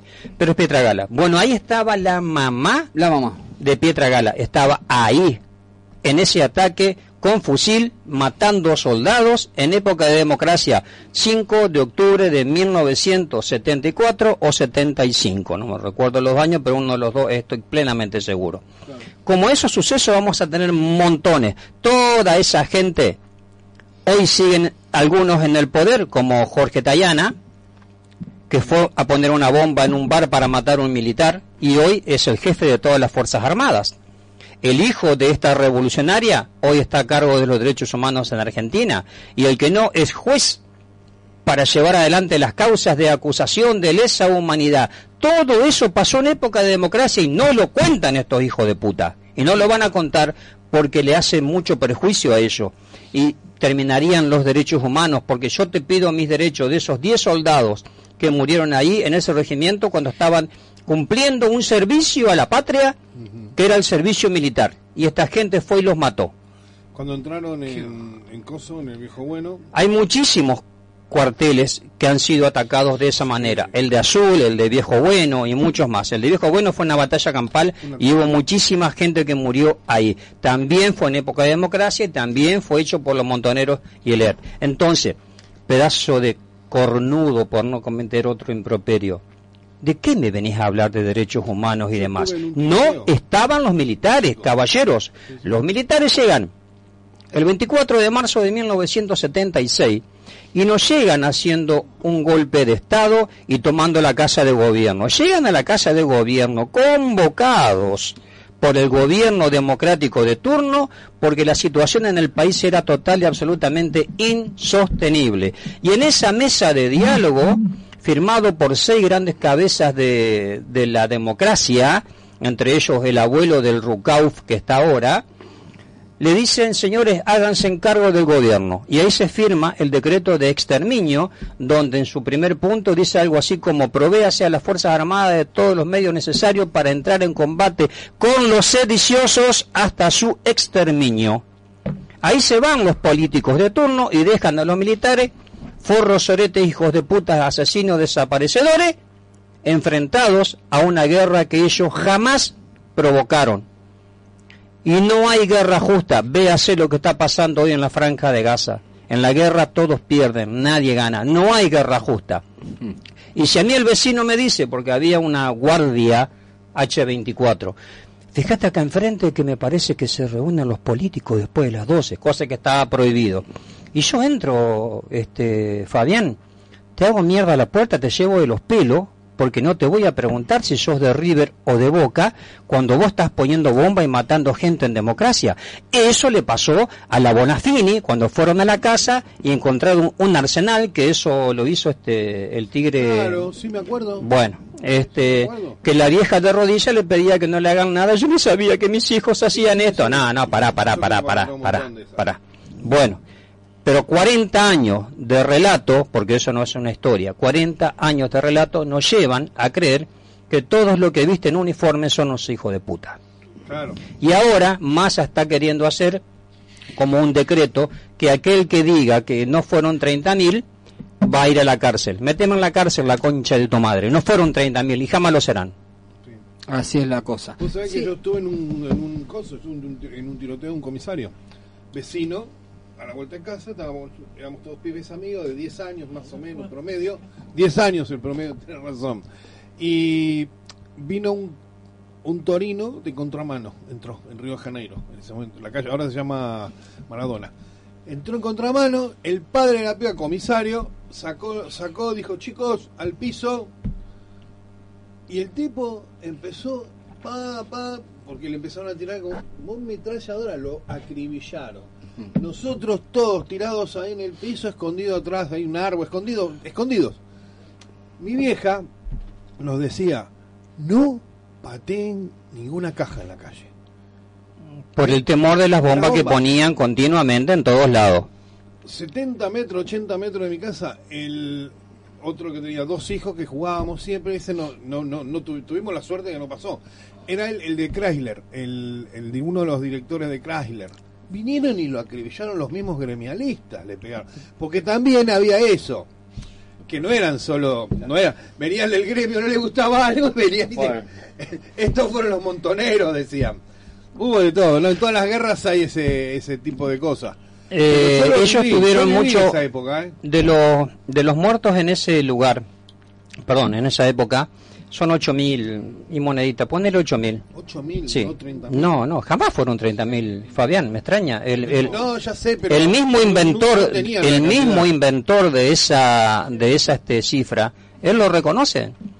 Cuando nosotros fuimos a la Haya, a los derechos humanos, bla, bla, bla, y dijimos que eran 7.000 en ese momento, o 6.000, nos echaron cagando. Y, si, y salimos afuera y si decimos que son 30.000, nunca me acuerdo el apellido de este hombre, este pero están todos en todas las redes. Estaba amenazado. No. No, no, ah, vos estás contando. ah, Sí, está bien, está bien.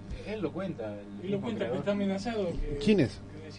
Eh, ya, ya vamos a buscar el apellido, después yo te lo, te lo voy a tirar. Están todas las redes ahí, le- notas que le han dicho de que por qué él dice que fueron 30.000 y era porque no, eh, ellos van Para que le den importancia. y para, para que le den plata, Plata. para crear acá en Argentina una sede de los derechos humanos y comenzar a robar con guante blanco. Les pido por favor que lean el último libro del Tero D'Angelo y se van a querer matar cuando vean cómo por intermedio del guante blanco de los derechos humanos a la Argentina le vienen robando fortunas, miles y miles y millones de pesos. Porque entiéndase, el primero que hace la lista de desaparecidos, que convengamos una cosa, que desapareció gente, sí señor, pero nunca fueron 30.000. Nunca fueron inocentes. En una guerra muere gente de ambos bandos. Y los últimos murieron en el campo tucumano, los del ERP, guerreando contra gendarmería, prefectura, ejército y policía, porque estaban todas las fuerzas ahí en ese sector. Murieron del lado que eligieron estar. Bien o mal, murieron valientemente del lado que eligieron estar pero ni fueron bebé de pecho y no murieron por estar repartiendo estampita. A mucha de esa gente se la hizo pasar como desaparecida, porque el primero que hace una lista es Menem, que fueron siete mil y pico. Y en la lista que hace a lo último hay un párrafo que yo me entero de esto por el Tero D'Angelo y sus grandes estudios y el último libro que hizo, donde dice, si apareciere con vida, si apareciere con vida la persona beneficiada por esta indemnización de desaparecido y demás no tiene obligación de devolverle lo apercibido al Estado. Cortita, Claro. cortita. Está total y absolutamente hecho para seguir robando. Claro.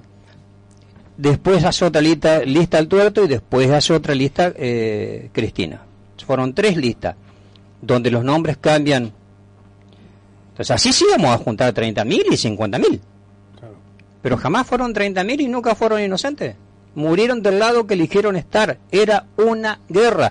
¿Por qué no se cuenta los que ellos mataron en democracia antes que empezara esta guerra? No. Hasta en esos seis años que hemos tomado, hubo muchísima gente que murió por las bombas de estos del ERP y Montonero, por los asesinatos, los, los 13 de, de Formosa del cuartel. Eh, Jorge Fernández, un soldado de la fábrica de pólvora y demás de Villa María, Córdoba. De, perdón, de, de Villanueva. Ahí al lado. Villanueva y Villa María están al lado. Estuvimos con él ahora varias veces, hemos estado juntos charlando. Estuvimos con él ahora hace cinco días. Está la historia en la red. Y el reportaje que le hicimos está colgado en las redes, sí. Eh, un soldado entregador abre y deja entrar a los sediciosos. Otra persona que él cree, él cree que es ese mismo entregador, le tira un tiro porque él estaba eh, con el FAL eh, tirándole a la gente que venía a atacar la fábrica de pólvora, a robar lo que se puede y hacerla volar. Repito, año 1974, épocas de democracia, gente del ERP Sí. y de Montonero hicieron eso. Conozco, conozco la Bueno. bien. A él lo dejan por muerto porque eh, tengo fotos que después la vamos a poner con el, el- el hueco que tiene el birrete. Eh, lo, lo fusilan y lo dejan por muerto. Tres veces le dieron la extrema opción a este hombre y más de un año estuvo internado. Todavía vive, tiene 70 años aproximadamente, con la este, media cabeza de, de- de- Oh. de metal y camina como una persona que le hubiera agarrado una hemiplegia fulminante, pero tiene una mente lúcida. Eso fue hecho en épocas de democracia. Ese señor no está reconocido, no cobra una jubilación, no es un veterano, no es desaparecido, es una víctima de la gente que hoy está en el gobierno, porque todos los que están en el gobierno hoy son los que estuvieron o parientes o formados en aquella época. Por eso iban a las facultades y se hacían llamar los jóvenes idealistas, porque ahí reclutaban su gente. Y hay, si vos te metes en, el- en ese mundo, vas a recabar, si sabes escuchar, montones de testimonios donde, sí, yo dejé la facultad porque tenía un compañero colombiano y un día no lo vimos más. Porque ellos tenían esta, este modus operandi, captaban a la gente ahí, a Fabián. Y si Fabián se, se- se estaba dando cuenta de que no le gustaba lo que estaba viendo, porque había armas, bombas y demás, y quería irse, automáticamente lo mataban para que no vaya a delatar las acciones de estos grupos. Entonces, esta gente que hoy está en el poder, ¿de qué me viene a hablar a mí? De desaparecidos, de asesinatos, de cuando ellos fueron los que comenzaron la guerra fusilando a sus propios compañeros. Una cosa de loco, Manuel. No, eh, yo la otra hablaba, porque hablas con uno, hablas con otro, y uno te dicen una cosa, otro te dicen otra. Mira, con tu mamá, ¿te acuerdas de tu casa, Mauro, que hablamos con tu mamá y tu mamá me dijo, no, yo ni en pedo la época de los militares, porque si pensabas distinto te cagaban a palo, hasta por pensar, este, hasta por pensar distinto, te cagaban a palo, no, esa época no la quiero más, tampoco quiero esta, llena de chorro, delincuentes. Uno está cansado acá en la provincia de Buenos Aires de la inseguridad, nosotros Lo que vivimos pasa es que eso lo se- hacen a propósito, la inseguridad. Es, eh, eh, Estamos que cansados. en- encerrados somos nosotros. Estamos cansados, alarmas, rejas, cámaras, estamos encerrados, ellos están libres, nosotros estamos adentro, 6 de la tarde no quedas más nadie en la calle, los coches te roban las ruedas, te roban todo, zapatillas, ruedas, celulares, te roban absolutamente todo. Está muy difícil la inseguridad en la provincia de Buenos Aires. Entonces yo hablando con la mamá de Mauro, la mamá de él, eh, digo, mira, a mí me gustaría vivir la época de los militares, porque si yo ando derecho, parame 20 veces por día, ¿cuál es el problema? Yo ando derecho. Parame, parame en el auto, parame caminando, bajame del colectivo, bajame del tren, no tengo ningún problema.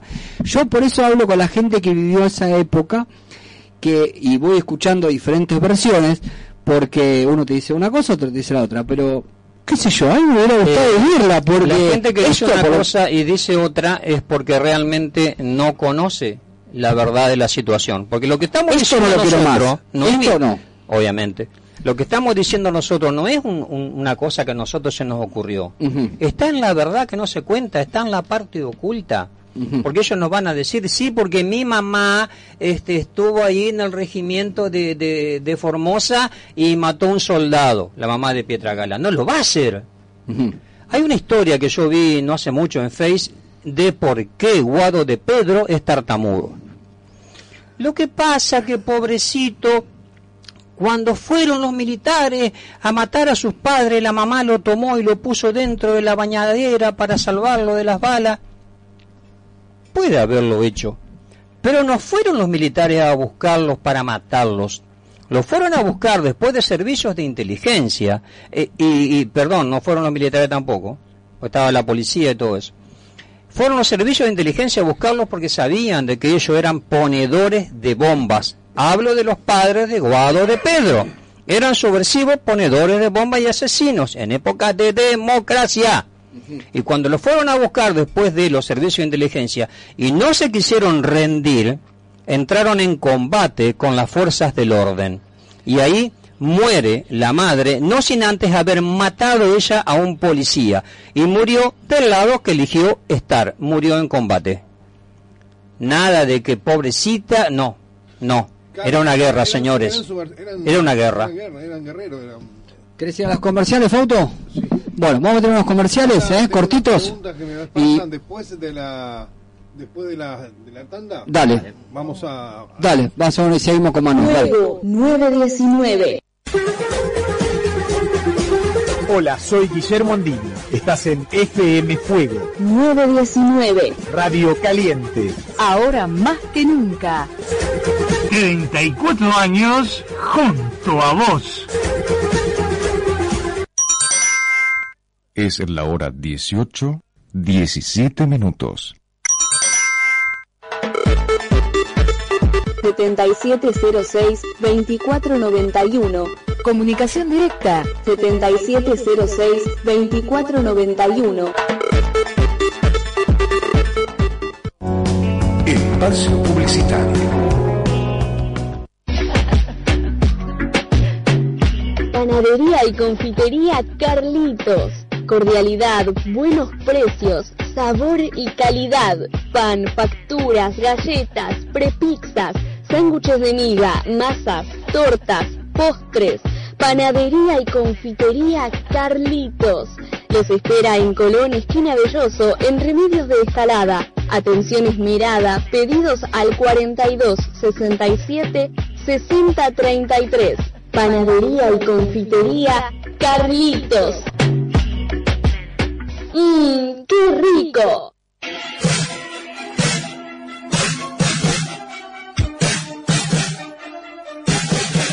En materiales eléctricos, todo, todo lo que necesitas lo encontrarás en Roer. Roer, ventas por mayor y menor, esmerada atención y cordial asesoramiento al gremio y al público en general.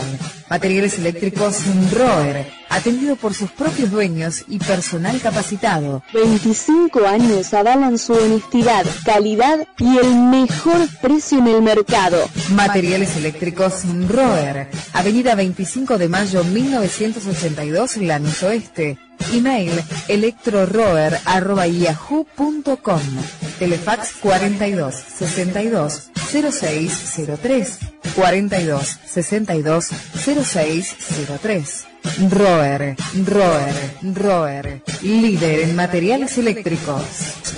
Un cuarto de siglo junto a sus clientes.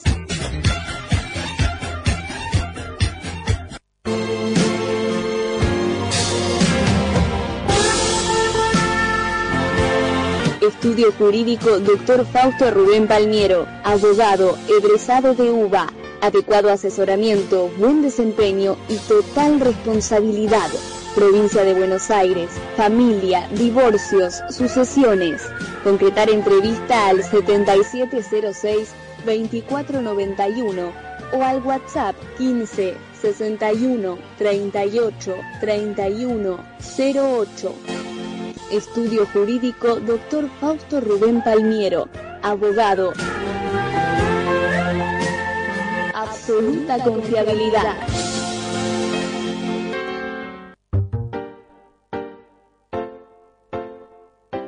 Lavautos, el único.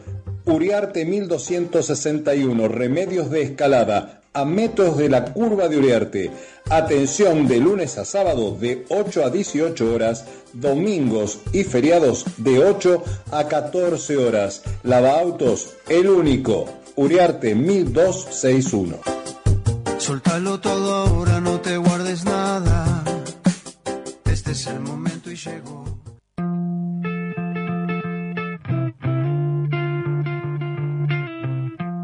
Pizzería El Hornero. Pizzas, empanadas y minutas. Uriarte 1288, Banfield. Atendido por sus dueños. Pedidos al 42481996 y al WhatsApp al 1137992072. De lunes a sábados de 11 a 15 horas y de 19 y 30 a 23 horas. Días domingo de 19 y 30 a 23 horas. Más de 25 años en la zona. Pizzería El Hornero.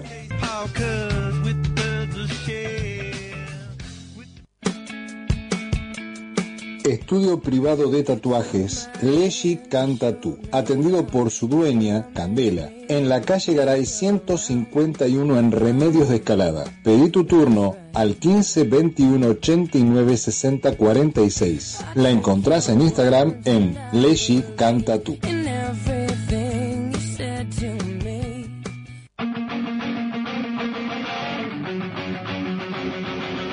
Refrigeración El Honesto. Aire acondicionado, split, compacto, central, venta y reparaciones, service y asesoramiento. Ponete en contacto con Federico Friedrich llamando a su teléfono 15 5774 0737. Refrigeración El Honesto.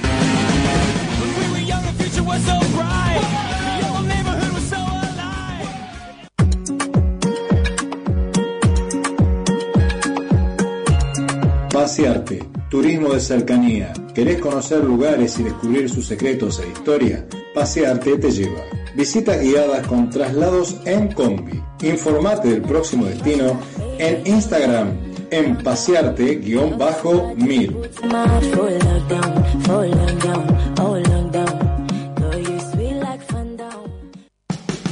Fin de espacio publicitario.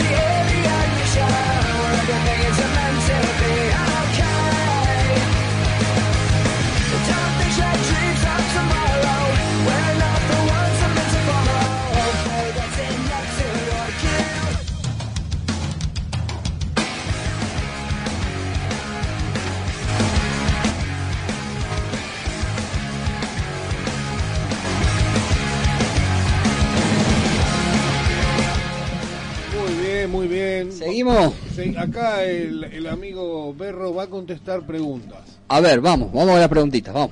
Eh, tenemos dos ahí que recién escuché. Uno es sobre el tema de Bariloche y el otro es eh, mm, De la, de la bandera, ¿cómo de la bandera, cómo sí. terminó la bandera? Bueno, el tema de la bandera lo contamos al principio, después Sí, de la ¿cómo gira que hicimos en el sur, después de la gira que hicimos en el sur, eh, vamos a Villa María, a volcar el material que teníamos, bla, bla, bla, bla, bla, veo la bandera, la bajo, subimos la bandera argentina, voy con los elementos, los entrego en fiscalía, porque algunos me decían, ¿cómo no la quemó? ¿Cómo no la meó? No podemos ser más de lo mismo, porque esta gente cuando hizo el primer acto, lo hizo, hablo del LGTB, colgaron una bandera de diversidad de género en el monumento a los veteranos de Malvinas en Córdoba capital. Y sobre eso me eh, perdón este quemaron una bandera argentina. El peor acto que puede recibir de ofensa cualquier nación del mundo. Que le quemen su insignia Que patria. bueno no podemos ser igual que eso porque me No, estoy poniendo no, a tu no, no. altura. Sí, claro. llevé y entregué a la justicia. Quise hacer la denuncia que no me tomaron. Eso fue un domingo el lunes fui a hacer la denuncia, no me quiso atender la fiscal. El martes fui de vuelta y nos atendió.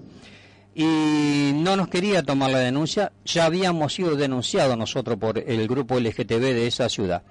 Entonces me dice, pero usted no puede ir a bajar esa bandera cuando hay una ordenanza municipal. Y yo decía entre mí, no puedo estar escuchando esto. Una locura. Escritorio de por medio, una señora fiscal con su secretaria, las dos abogadas. Mientras me decía eso, tomo mi teléfono, busco y le hago ver, le pongo el teléfono delante, le digo, doctora, acá hay una disposición nacional y ninguna ordenanza municipal está sobre ella. Y habla de protocolos, de mástiles y de banderas patrias, no de una ideología seguida por pocos. Y hice la denuncia. Salgo de ahí, hicimos un video. Y esa eh, disposición nacional dice, entre otras cosas, que todas las reparticiones públicas y demás deben tener la, la bandera flameando las 24 horas. Sobre que estoy haciendo la muestra de la denuncia, miro y, la, y el mástil de ahí, del juzgado de esa ciudad, estaba vacío. No les importa nada. Nada, Así nada. terminó mi denuncia ahí. ¿En qué mes fue eso? Eh, ¿Te acordás más o menos? Julio, agosto. ¿Y, y, y te la sacaron la bandera o quedó la, Argentina? La, la- la bandera nuestra de Patrusú eh, quedó unos 15 días aproximadamente. Ah, fue en agosto. Sí. Porque el 18 de agosto bajan nuestra bandera y vuelven a subir la bandera que nosotros quitáramos porque la justicia se la devolvió.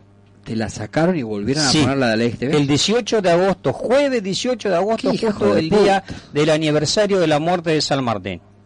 Qué hijo de mil putas. Ahora fui hace una semana a bajarla y no está. Alguien la ha bajado y se la ha llevado porque no, no hubo ninguna repercusión. Y bueno, subimos la bandera argentina. ¿Qué va? Hicimos un video. Y es caro, ¿cómo haces? Eso siempre te quiero preguntar. ¿Cómo haces con las banderas para...?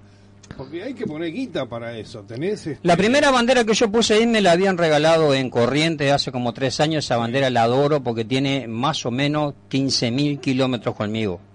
Ya me quedó corto. Eh, después la mamá de Juan hizo tres o cuatro banderas. Otra señora de Córdoba ahora nos hizo cuatro banderas con una tela que compramos nosotros. Eh, fuimos a un lugar y pedimos que nos hagan este te llevo todo lo que tenés ahí ¿cuánto tenés? 10 metros me quedan lo pues lo midió metro por metro te llevo todo y me hace un precio. Es para esto, esto, esto y nos hicieron un pequeño descuento. Y la hechura eh, nos está haciendo una señora que no, no, no nos cobra ¿no? y ahí iniciamos la campaña y dijimos el que, el que quiera colaborar con nosotros lo puede hacer. Bueno. Y es por Mercado Pago. patorusu.key.ar Repetime, a ver, ¿cómo es? patorusu.key.ar de esa manera es la ¿Tu nombre única del mercado? sí está Bueno, mi nombre Ma- Juan, eh, ¿cómo Manuel? Berro Manuel Berro. es la única forma de que pueden colaborar con nosotros no existe que, otro modo eh, la señora que vive arriba de Cristina, en Capital, ¿viste? En el departamento Sí. de arriba, está haciendo colecta para comprar para banderas.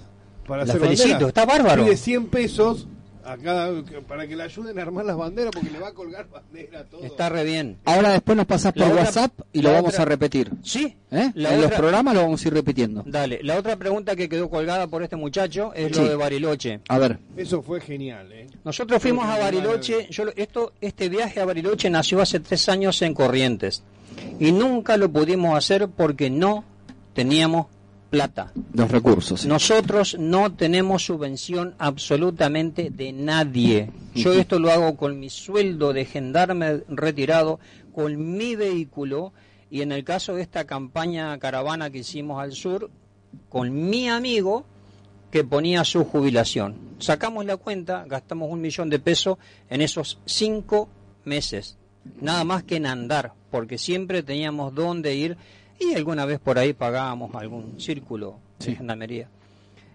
Eh, nosotros teníamos hace tres años esto pensado y no lo podíamos hacer hasta que decidimos hacerlo. Habíamos puesto fecha 2 de abril.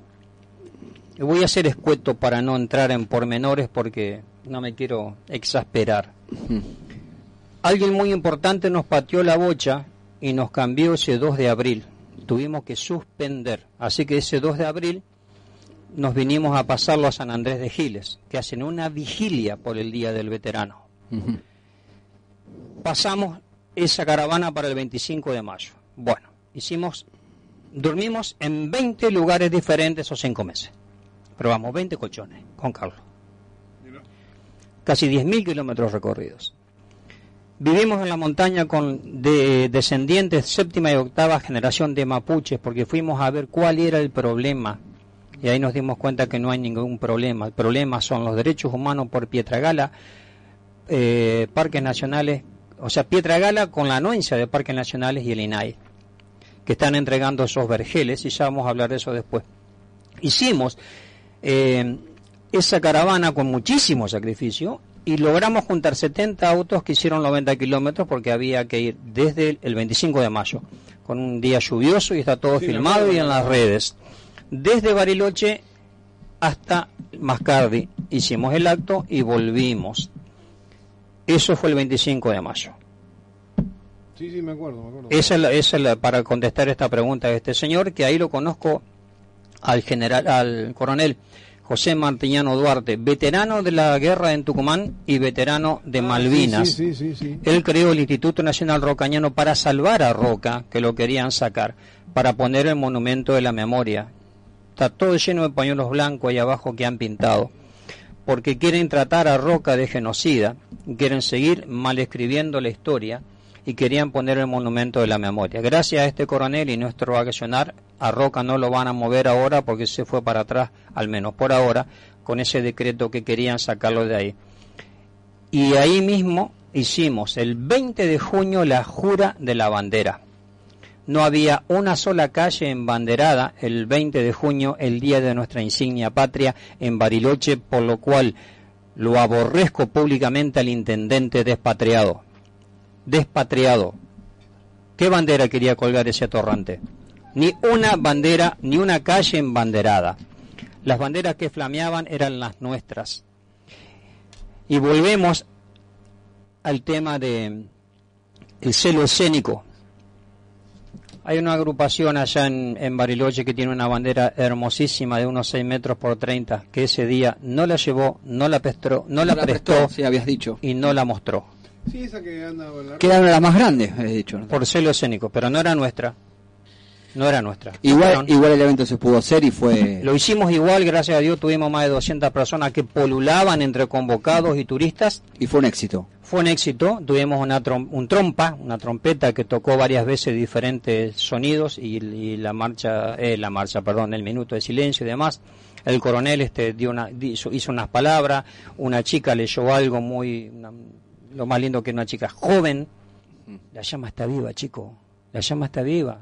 Lo que tenemos que hacer nosotros es no dejar que nos tapen esa llama. Eh, sí, La eh, llama está viva. La llama está viva.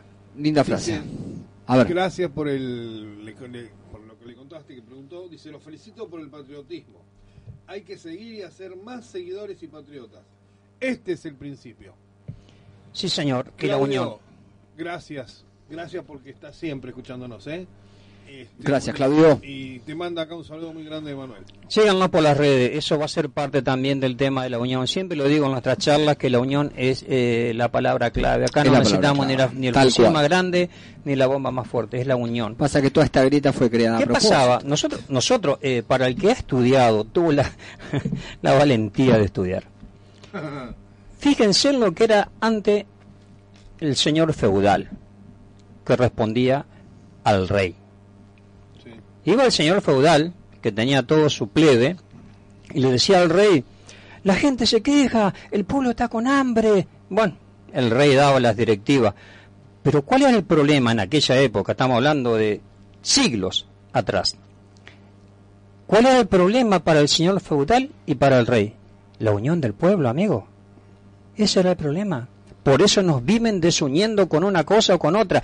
¿Qué mierda me importa elegante si está con esta otra chica Guandanara? Por decirte una boludez. Todo puterío, todo puterío. Pero es lo que te quieren Imponer. hacer imponer, ta, ta, ta, por darte simplemente un tema, ¿no? La televisión hay, es un hay asco. miles. Es la un asco la televisión es un ¿Y no asco. que los dos se enfermaron? Uno estuvo preso, el otro enfermo, ahora está. Pan y circo.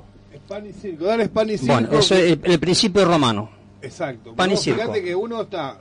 La- la- No, no, no, no me conté, no me Claro, conté porque no, no. quiero no. decir que todo el circo que hacen es para que la gente esté. "Ah, Estuvo preso 100 días. Bueno, no lo sigamos a eso. No, no. Déjalo. No, no, porque no vale la Me pena, importa no. tres pelotas. Es perder A mí el lo que realmente me preocupa es que mediante la bandera LGTB quieran legalizar el aborto, que, que ya está medianamente, que el, el tema de la el tema de la pedofilia, la educación ESI, Sí. vean nuestras redes y van a ver un video donde hay que lo pensé mucho en colocarlo ese video porque la verdad que me da vergüenza ajena.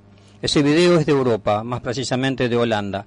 Una caja como que fuera una sorpresa y eh, por secuencia niños y niñas de unos 7, 8 añitos van abriendo esa caja y se encuentra con la sorpresa de que adentro hay sex toys, consoladores de diferentes formas.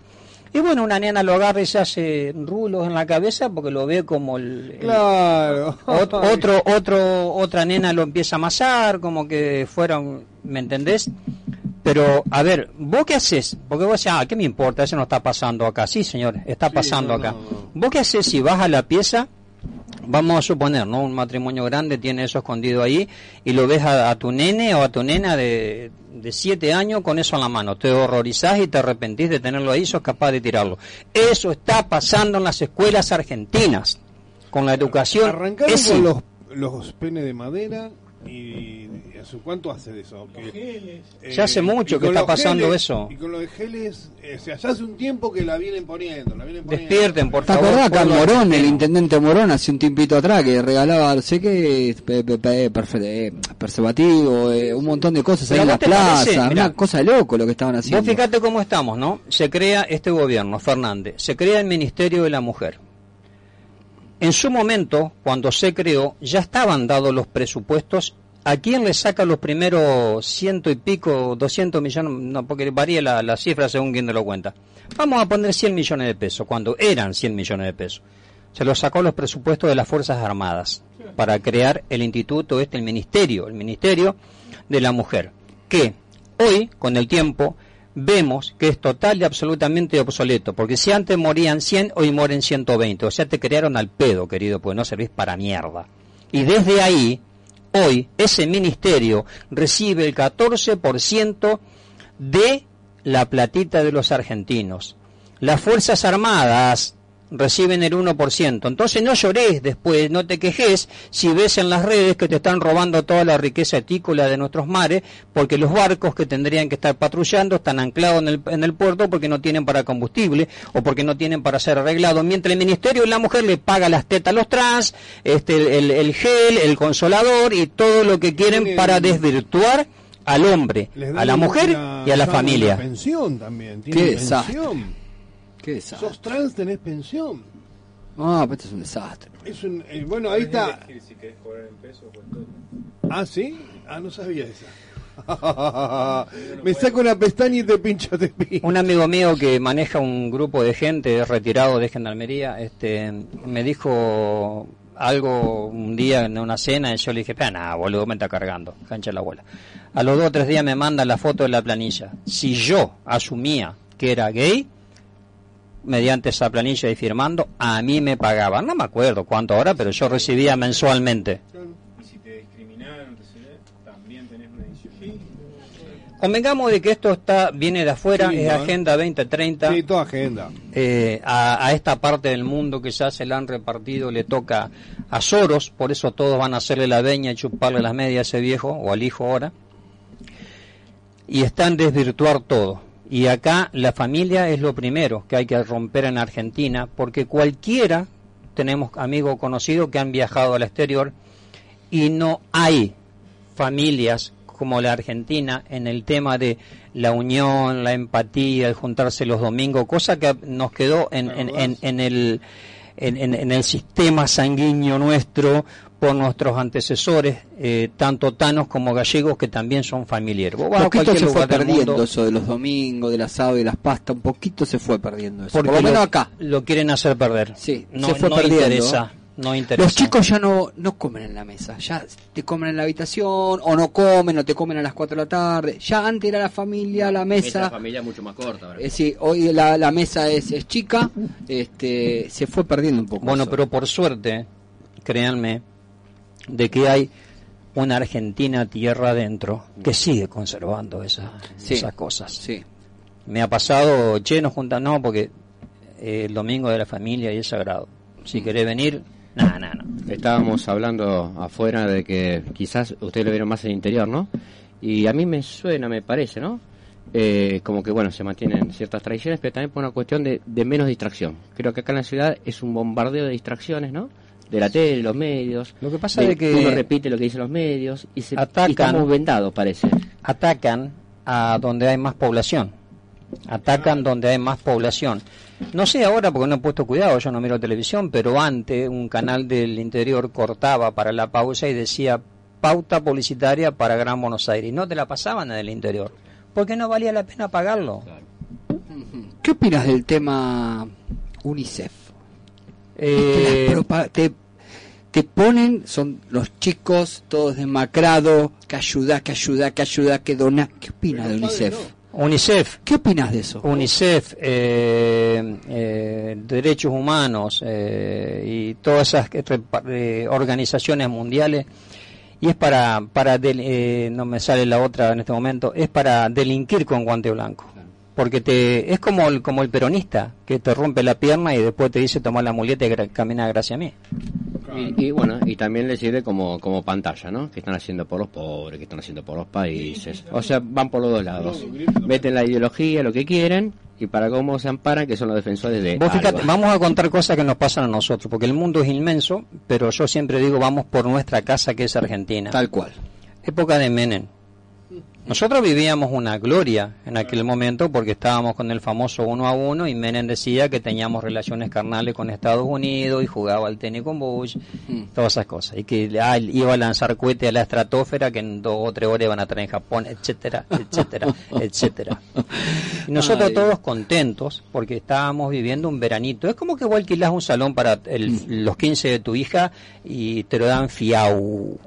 Sí, o barato. Alguien lo tiene que pagar después, hijo de puta. Tal cual. Alguien lo tiene que pagar. Es así. Nosotros comenzamos a vivir ese veranito de San Juan porque eh, cuando Menem ingresa al gobierno, al tiempito nomás se lanza a nivel mundial por la- el Fondo Monetario Internacional el famoso plan Braille. Para Argentina la condición era, ¿cuánto, cua- vamos a hacer un supongando, dijo Kiko, ¿cuánto me debes vos 50? Bueno, te voy a dar 100. En realidad 50, porque me te cobro los 50 que me debe y te dejo 50. Con lo otro se lo que vos La condición era comenzar el desarme de Argentina. Estábamos ahí a seis años de haber ganado la guerra de Malvinas, no se olviden. Entonces, ahí se hace, alguien lo nombró hoy, el Pacto de Madrid. Menem firma el Pacto de Madrid en España, justamente, donde lleva, por ejemplo, eh, los planos del misil Cóndor, que se estaba haciendo acá en la escuela de Córdoba. Córdoba. Sí, Eh. lleva para allá. Que en ese momento el misil Cóndor estaba prácticamente ya de estar en funciones, hablo de la guerra, eh, que la vedette del mundo era el Exocet y el misil Cóndor era más potente porque tenía mayor alcance y mayor poder destructivo. Eso se desarmó. Uno, dos, tres, cuatro, cinco, no lo contemos a Juan ni yo, cinco personas acá. Eh, ¿Quién sabe qué pasó con el portaaviones 25 de mayo? Ni idea. Menem lo mandó flotando en funciones. Pasó por abajo de África, subió para la India y fue a un lugar de la India donde actualmente se siguen desguazando los mayores navíos del mundo. Y desapareció el portaaviones 25 de mayo. Eso también lo hizo Menem. Mamita. El único país que respetó el, el tratado del Triar, tratado de ayuda recíproca americana, fue Perú, Perú. que nos mandó los Mirage con pilotos y todo para que vayan a combatir a la guerra. Y después Menem le vendió las armas para... Ahí Y de- ahí está, a eso quería llegar. Contalo, contalo, por favor. Contalo, contalo, contalo. Vos lo sabés más A eso quería llegar. En un momento, en desuso. No, en un momento Perú estuvo a punto de entrar en guerra con Ecuador por cuestiones limítrofes. Y Menem le vendió armas, fales y municiones a Ecuador para que entre en guerra con Perú, que fue el único que se acordó de nosotros en la guerra de Malvinas. Es una cosa de loco. O sea, Es escuchame, hijo de puta. La puta madre. Escuchame. No, no, no se puede creer. Todo eso lo hicieron a espaldas del pueblo argentino. Y muchísimas traiciones más. Pasa Estamos contando las más relevantes. Negocios, boludo. Negocios. Es increíble. Todo guita. Es increíble. Es mucha guita eso. Y es más, en la guerra es negocio, ya sabemos. Esto va mucho más allá de la guita, porque guita no le faltaba. la tiene, sobra. No le faltaba y No, tenía muchos recursos para comparto para- con Manuel, va más allá. Va mucho más allá. Acá hay algo que se ha perdido después de Malvinas, que nos han hecho perder los gobernantes, mandado desde afuera, que es la empatía, la dignidad, el patriotismo, la educación que te mantiene con esos códigos. Eso lo hicieron perder desde afuera para subyugar a un pueblo argentino que jamás pudieron vencer. Claro, los valores, el respeto. Todo eso. Todo, todo, todo. Sí, Ma- Manu. ¿Qué va a hacer la semana que viene? ¿Está en Buenos Aires todavía? Eh, según las, las, ¿cómo se llaman? Los compromisos que tengamos, que son varios, eh, que resolver, y entre eso estamos, como te dije hoy, esperando gente que viene desde afuera para poder juntarse con nosotros. Podemos coincidir acá o en otro lugar del país, pero está estipulado que sea por acá. Si esas eh, actividades nos mantienen acá, vamos a estar aproximadamente 10 días.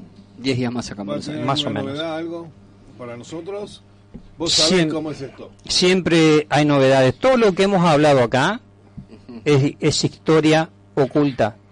No hay ninguna novedad. Novedad es para el que no tuvo la oportunidad de estudiarlo porque le han quitado ese derecho, porque el sistema está hecho para esa finalidad.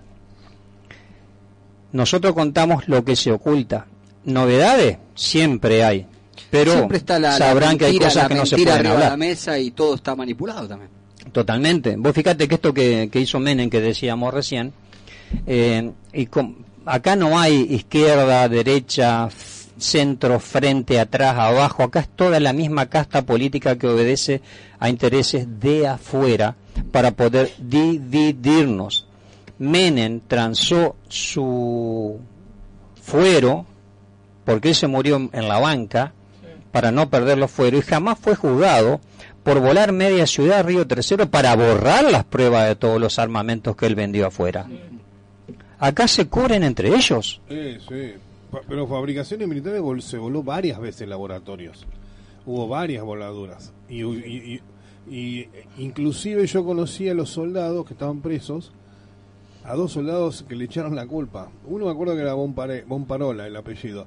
Y el otro me acuerdo. Pero le echaron a soldados fueron los mismos milicos que hicieron todos los quilombos en Río, en Río Tercero y Río Cuarto. Y sigue habiendo esas cosas. Sí, sí, Río Tercero, ¿no? Hace cosa de dos meses, no hace más, eh, se mataron otro soldado más en Zapala, Bueno, yo vengo donde desde- muriera el soldado Carrasco. ¿Te acordás? Bueno, Carrasco y el anterior de Carrasco. eh, el primero fue, eh, ¿cómo es? Palacios. ¿No te acordás de eso? No, de eso no me acuerdo. Río Sereñú lo conociste. Jefe del ejército. Río Sere- Yo estoy hablando de unos años porque tengo unos añitos. eh, eh, eh, Río Sereñú lo bailó al soldado. Fue el primer caso de soldado que, que se recuerda que murió bailando. Y era Río Sereñú. Taparon todo para que Río Sereñú fuera jefe del ejército. Y lo fue. Y lo fue. Y después de eso vino. Bueno, pero eso era tapar cagadas. Acá las cagadas que se hicieron eh, fue a desprofeso para que sea el, el, el putapié inicial de otras cosas, porque gracias a la muerte del soldado Carrasco, Menem pudo implementar el Sacar el terminar servicio. el servicio militar. Claro, punto de excusa.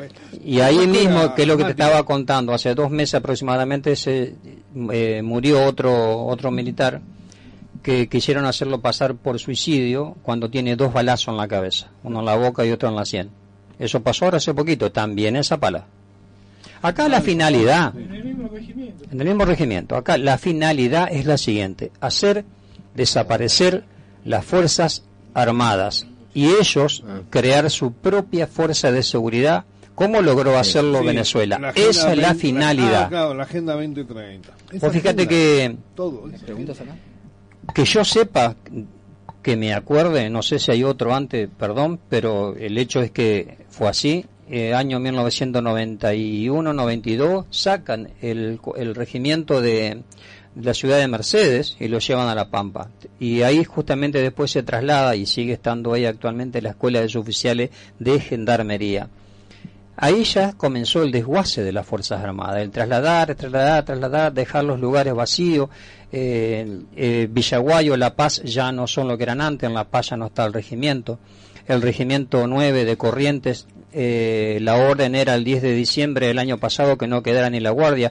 Nosotros hicimos una juntada de 130 militares, soldados y veteranos y patriotas en la puerta de ese regimiento este último 10 de diciembre pasado, día sábado en pleno mundial de antes de las finales para evitar que se lo dieran a los derechos humanos, porque ya estaba totalmente eh, dado de que lo iban a perder al regimiento, eso ya era inevitable. Y nosotros nos enteramos de muy buena fuente, porque gracias a Dios eh, no voy a contar de la, la- la trayectoria de esta información porque no se, no se mata el mensajero. Pero gracias a Dios nos pudimos enterar y pudimos estar ahí. Todo eso, todo, todo, viene directamente del gobierno. Y repito, no olvidemos que el que está al frente de las Fuerzas Armadas y lo denuncio públicamente una y otra vez es Jorge Tayana, señor ponedor de bombas en época de democracia para matar militares. Ese es el que, el que dije. Dale, ese es el que dijiste que el otro día que lo voy a increpar. Sí. Bueno, eh, los- eh, tengo una foto, tengo una foto. Fui y lo saludé. Nos queda por eso, nos Y, queda- le- y me presenté y te creo, te, te digo, por su sonrisa sabían muy bien quién era Patruso. Nos quedan tres minutitos nomás. Eh, algo, algún mensaje que quieras dejar, algo para reflexionar, algo para hacer.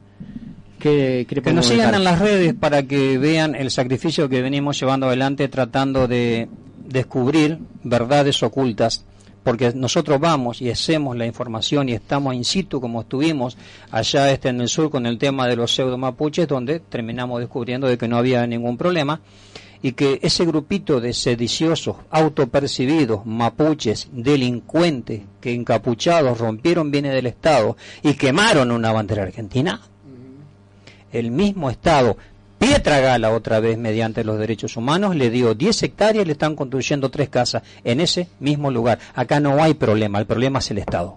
Tal cual. Bueno, Hay esperanza. Bueno, buenísimo. Hay esperanza, hay que remarcar ahí. Buenísimo.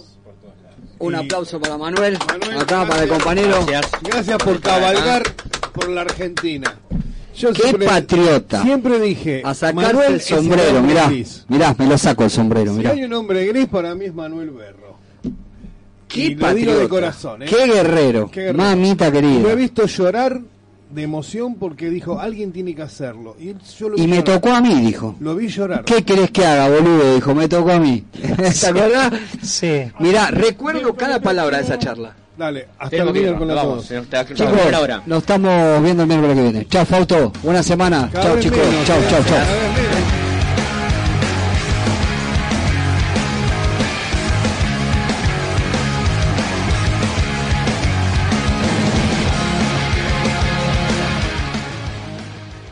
Fuego 919.